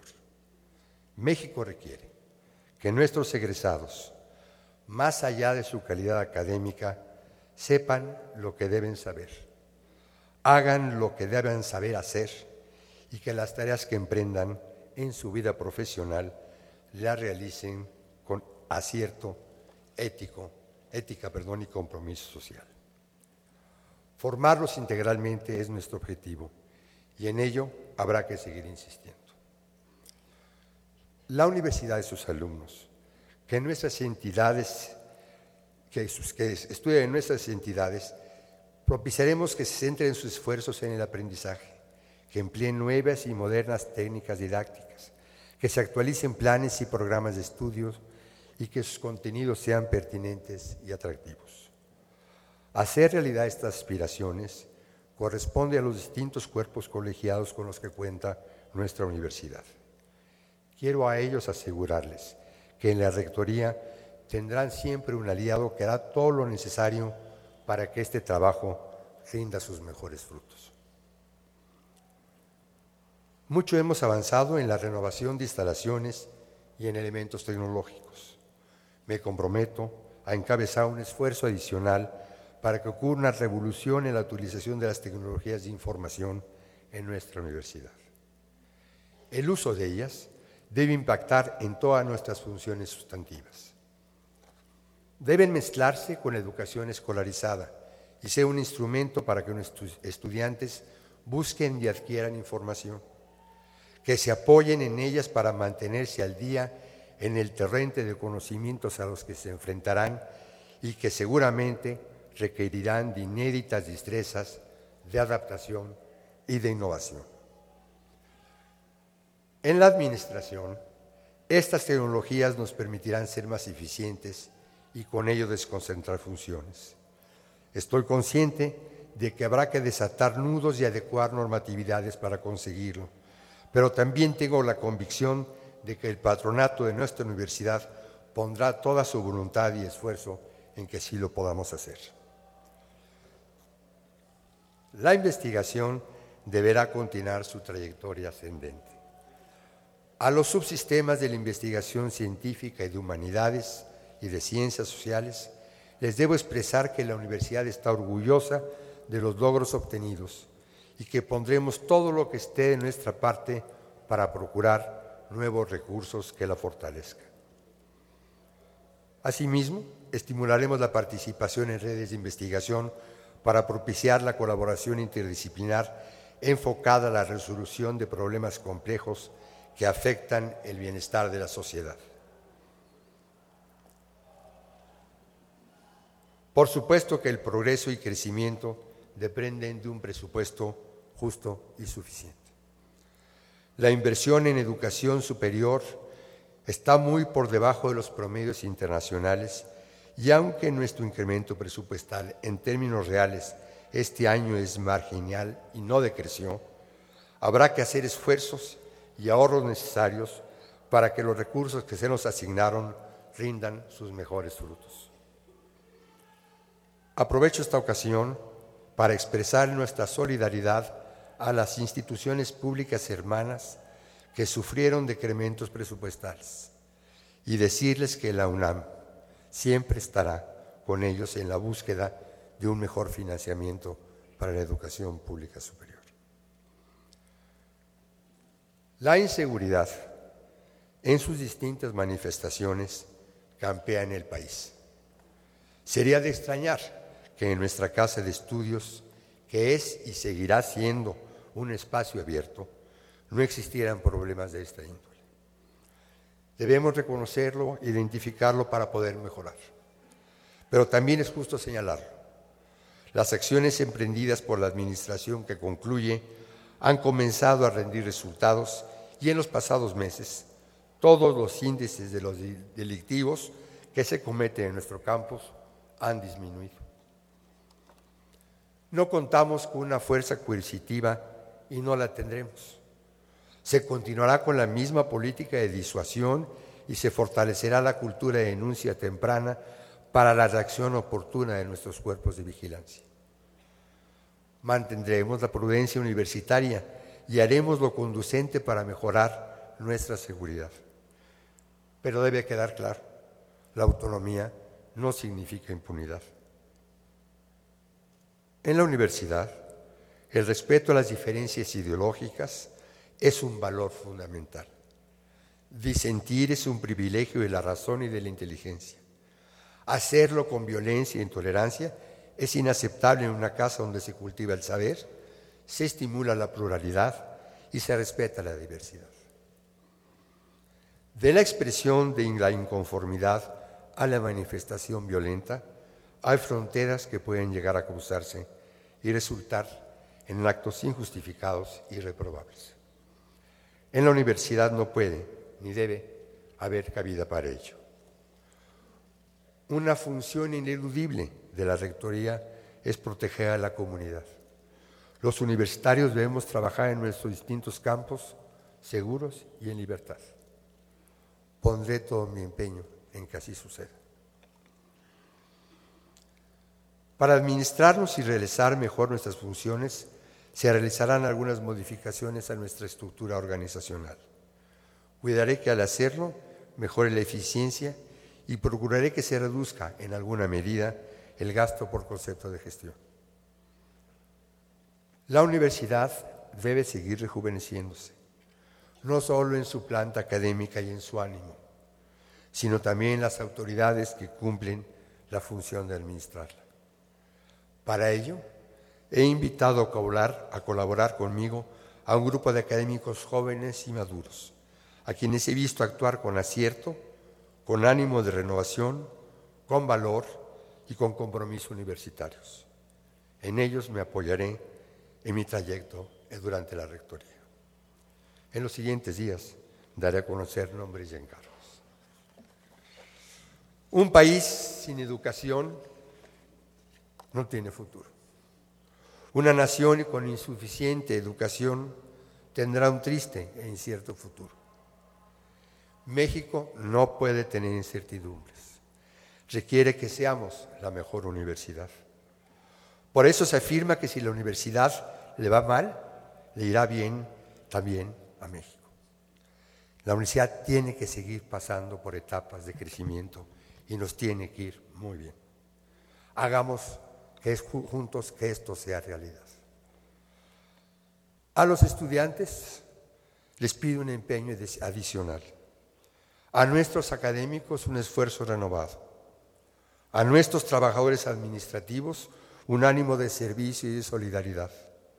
Y a las autoridades académico-administrativas su esmerada atención y dedicación en sus labores. Universitarios, al rendir protesta como rector de nuestra casa de estudios, me siento la distinción más grande a la que haya podido aspirar. Es también una emoción que es difícil de describir. Me embarga un sentimiento de un inmenso compromiso y de una gran responsabilidad. La vida ha sido muy generosa conmigo. Me dio padres ejemplares a quienes querer y admirar una mujer que me deslumbre y a quien amar, una familia de quien enorgullecerme, una educación privilegiada pública, una profesión que me ha permitido servir a los demás y una universidad a quien entregarme y dedicarme con toda intensidad, ilusión, compromiso y pasión. Así lo haré y a ello me comprometo. Por mi raza hablar el Espíritu.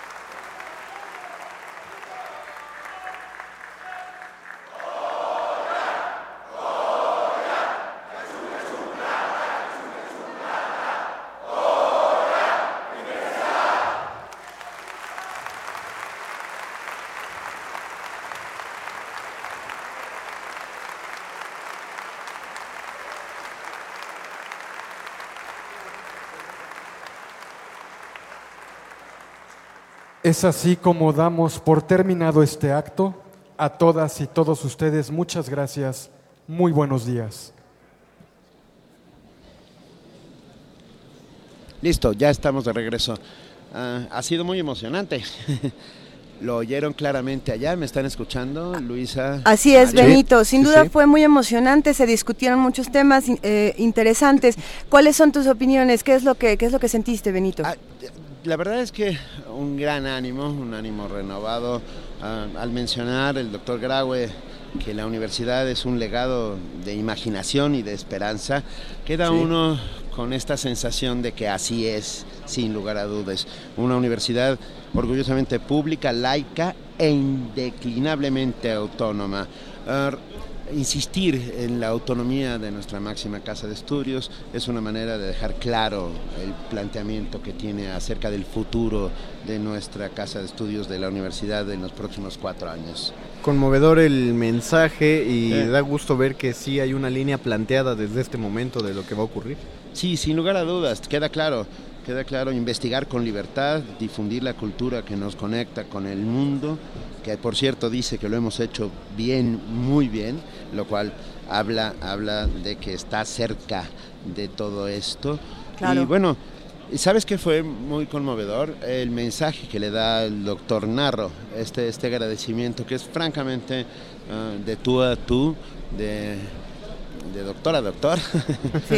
y, y, la verdad, que en la que reconoce que este, estos ocho años el doctor José Narro ha hecho un trabajo espléndido.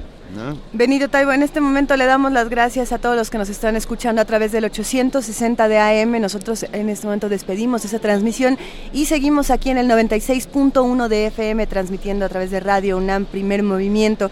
Se, se, mencionaron puntos muy interesantes, desde la inseguridad, eh, cómo vamos a proteger a la comunidad, cómo, cómo se va a abrir un diálogo entre rectoría y los, y los universitarios, un diálogo abierto, un diálogo libre y bueno, también esta renovación de la UNAM, esta futura renovación? Sí, hay, una frase que creo que es muy ejemplificativa del discurso del doctor Graue en estos momentos, que es disentir es un privilegio de la razón y la inteligencia. Debemos por fuerza saber disentir con la razón y con la inteligencia y, y nunca con la violencia. Esto abre las puertas del diálogo y el entendimiento entre rectoría y todos los que están alrededor. Creo que hay muchas cosas que se pueden decir.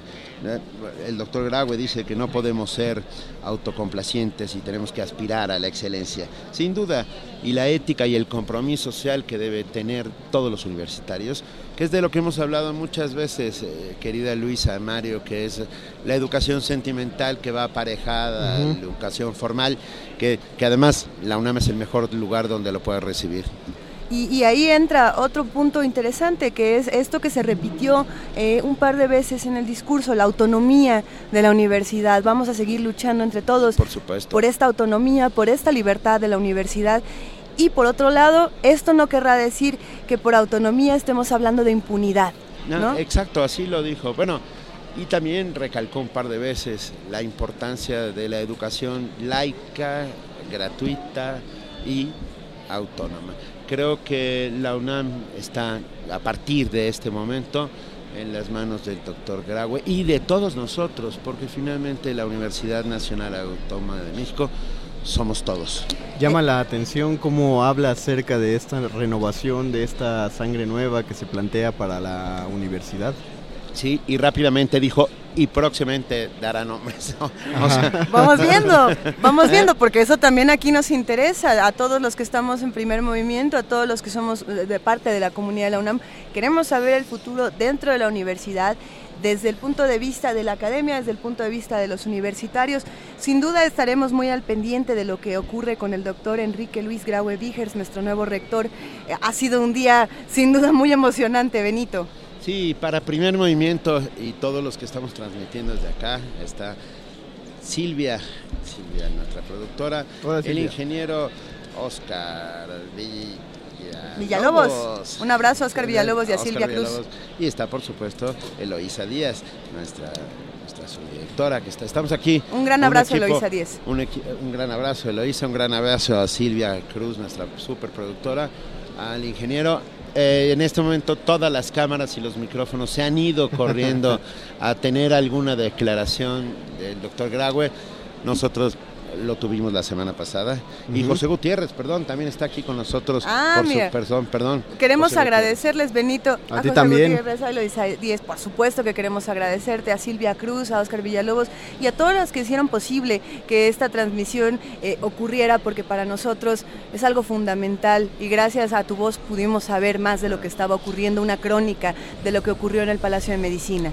Ya tenemos rector, chicos. Tenemos rector, Benito. Venga.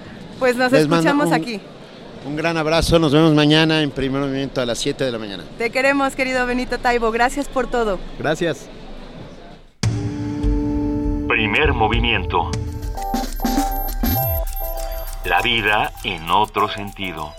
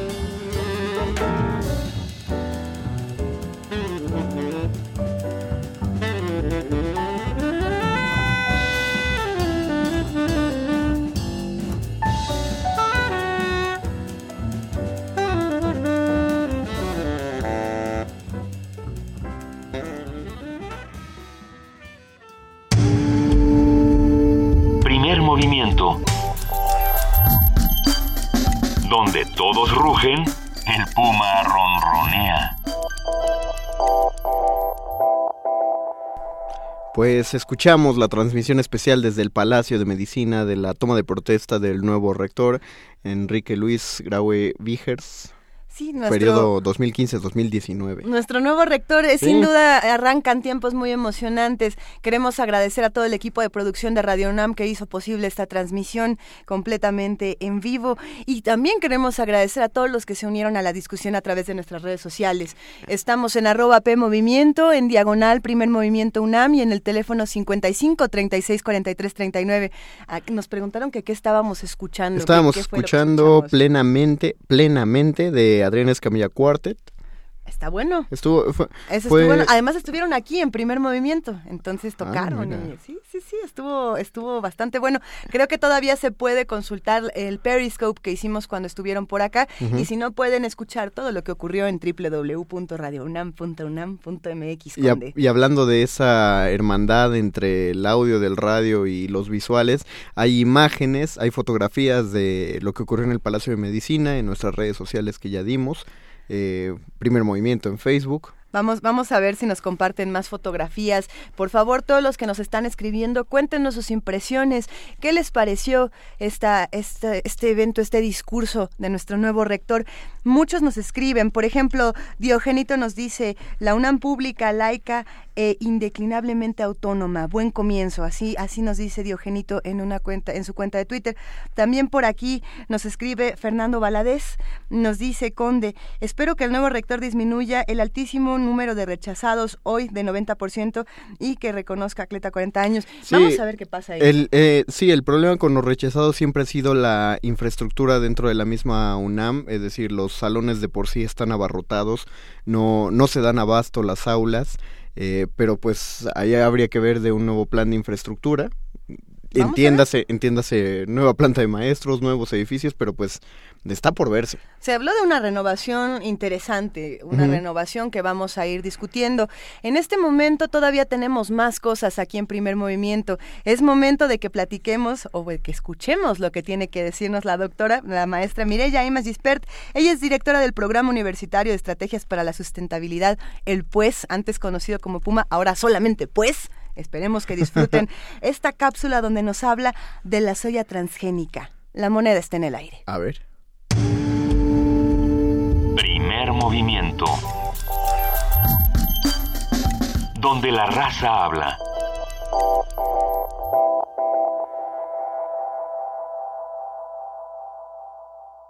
Pues muy buenos días, Luisa, Benito, todas y todos ahí en Radio UNAM y por supuesto, pues una muy linda mañana a la comunidad de Primer Movimiento.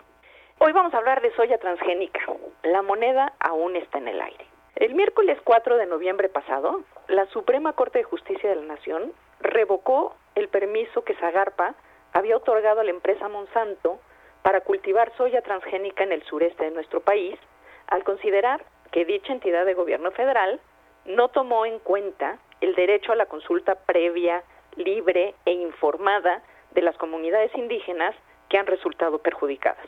Derecho que salvaguarda el artículo segundo de nuestra Constitución, así como el 108 de la Ley de Bioseguridad, el convenio 169 de la Organización Internacional del Trabajo y la Declaración de Naciones Unidas sobre Seguridad de los Pueblos Indígenas.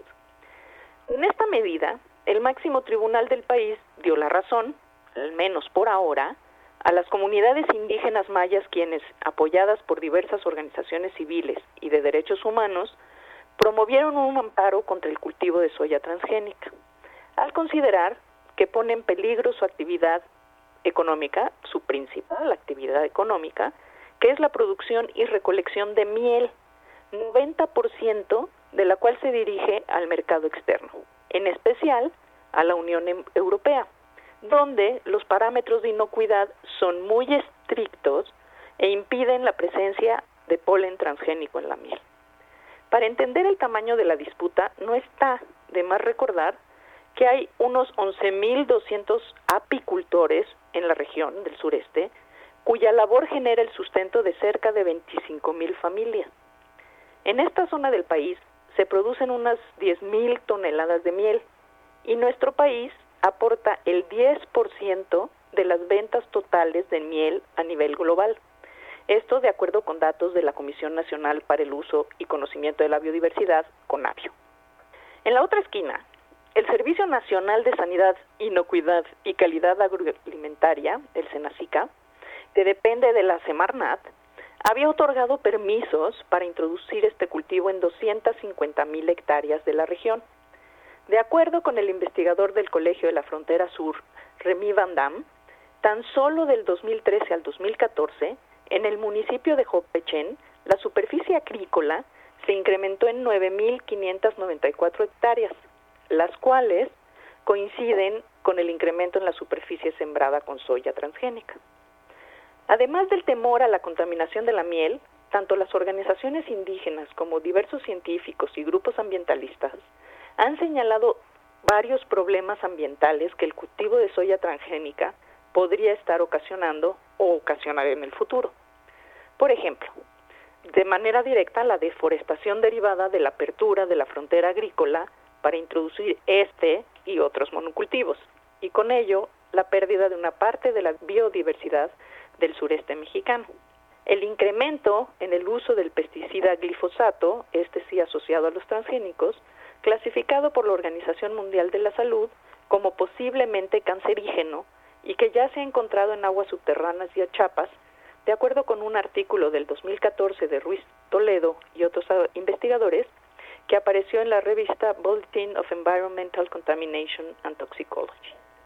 Además, los cultivos transgénicos forman parte de un modelo de agronegocios para los cuales no resulta importante la conservación de la diversidad biológica, cultural, ni tampoco la alimentación de la gente, sino la ganancia rápida en el corto plazo. Sí, la soya transgénica está diseñada para resistir el uso del glifosato, que mata a otras plantas, como por ejemplo las asclepias, que son el alimento de las mariposas monarca, de acuerdo con Lincoln Brower y otros autores, en un artículo del 2011 para el Journal Insect Conservation and Diversity. ¿Qué otras cadenas tróficas puede dañar este pesticida?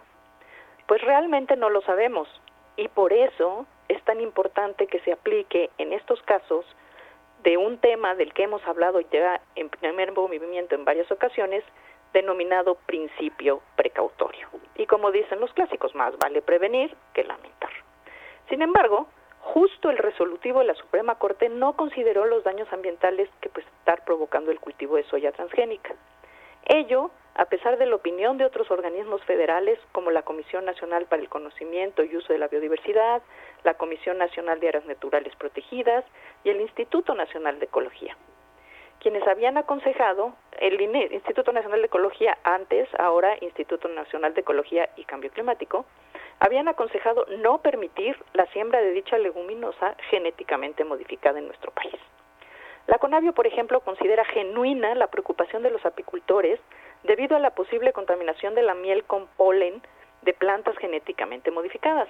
Pero además señaló que los polígonos donde se ubicaron los cultivos se encuentran muy cerca de las áreas naturales protegidas como Calakmul, Laguna de Términos y Ciancán.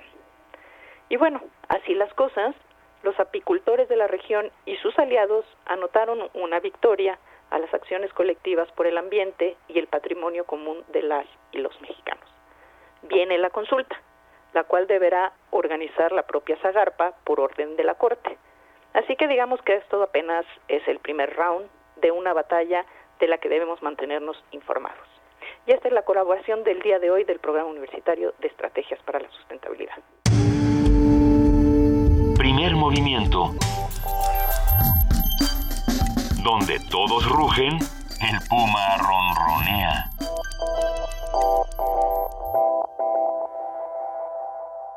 Gracias a Mirella Imas, directora del Programa Universitario de Estrategias para la Sustentabilidad, el PUES, lo pueden seguir en Twitter, pueden consultar sus páginas, sus redes sociales para estar más al pendiente de lo que está haciendo la UNAM por nuestro medio ambiente. Recibimos algunos comentarios en nuestra página de Facebook, Primer Movimiento, acerca del sonido, eh, dicen los comentarios los sonidos de protesta, que si se acallaron, nosotros eh, aquí desde cabina no tenemos exactamente lo que ocurrió allá, se sabe que hubo ahí algunos, algunos gritos. no sabemos si era precisamente el momento o el lugar para hablar de ellos, vamos a investigar y pues por supuesto las líneas de la radio van a estar abiertas para entrar a este debate porque, como bien se impulsó en el discurso, pues va a haber autocrítica dentro de la universidad. Va a haber autocrítica y creo que el doctor Graue Vigers dijo muy bien que tenemos este derecho a disentir y tenemos este espacio de diálogo que va a existir entre Rectoría y los universitarios, este espacio fundamental.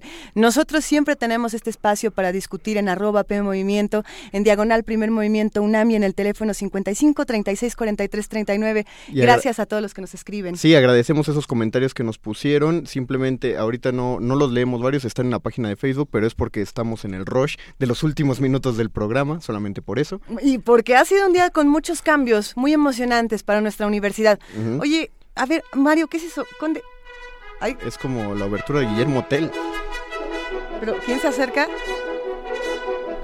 Órale, no sabía que metían un caballo a la cabina. Se mete el caballo. Con Vani arriba. Hola, Vani Anuche, ¿cómo estás? Hola, muy bien, gracias. Bajándome del caballo. muy bien. ¿Qué va a pasar hoy en Radio UNAM? Hoy en Radio UNAM por el 860 de AM conozcan las actividades de los académicos de la UNAM en el campo de la investigación, el arte y la difusión cultural en espacio académico APA UNAM hoy a las 10 de la mañana. Por la tarde disfruten de los programas que estamos retransmitiendo del acervo histórico. A las 5 de la tarde el cine y la crítica de Carlos Monsiváis. A las 6 de la tarde quédense con Sherlock Holmes en esta gran radionovela de 1981 y a las 11 de la noche desvélense con Drácula, una producción de Juan López Moctezuma que está increíble. Para no dormir acurrucaditos con el vampiro. muy ah, bien. Al terminar también tenemos sentido contrario en punto de las once y media de la noche con la conducción de Marcelino Perello y radioscopía letras suspendidas en el aire a lo largo de la transmisión.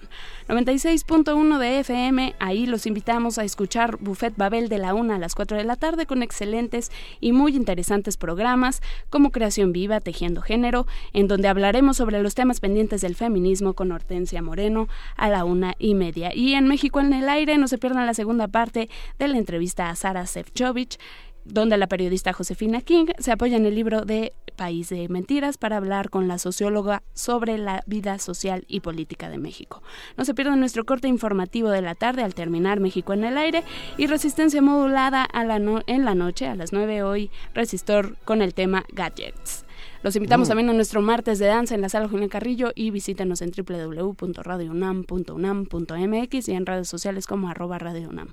Que tengan un excelente día a todos. Gracias, Vania Noche, que tengas un gran día. Gracias, Vania. Gracias. Nosotros ya nos vamos, Mario Conde. Ha sido un verdadero privilegio compartir un día tan importante como este contigo aquí en el micrófono. No, yo feliz de estar con el auditorio este día. Vuelve pronto, por favor. Ah, claro. ¿Ya? ¿Ya está? ¿Para diciembre ya nos vemos? Sí, nos veremos. es un hecho, lo iremos platicando muy pronto pero ahora que sea la Feria del Libro de Guadalajara, Mario Conde va a estar varios días aquí con nosotros y, nos la vamos a pasar increíblemente bien. Mil gracias a Benito Taibo y a todo el equipo de producción, a Silvia Cruz, a Oscar Villalobos, a todos los que estuvieron por allá, Eloísa Díez. Gracias por esta transmisión, gracias a todo el equipo de producción que hizo posible esta transmisión desde la cabina de Radio UNAM. Nos despedimos, un gran abrazo para Benito Taibo y para Juana Inés de ESA. Mario Conde, Luisa un Iglesias, muchas gracias. Esto fue Primer Movimiento, el mundo desde la universidad.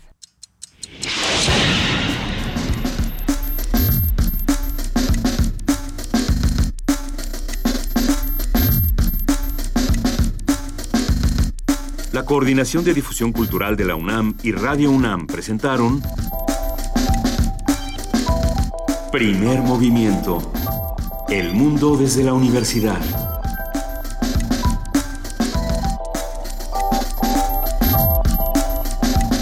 Operación técnica Arturo González. Información Antonio Quijano, Amalia Fernández, Miriam Trejo, Dulce García, Cindy Pérez Ramírez, Cristina Godínez, Abraham Menchaca, Vania Nuche y Patricia Palacios. Producción Silvia Cruz Jiménez, Frida Saldívar, Paco Ángeles, Ameyali Fernández y Tamara Quirós.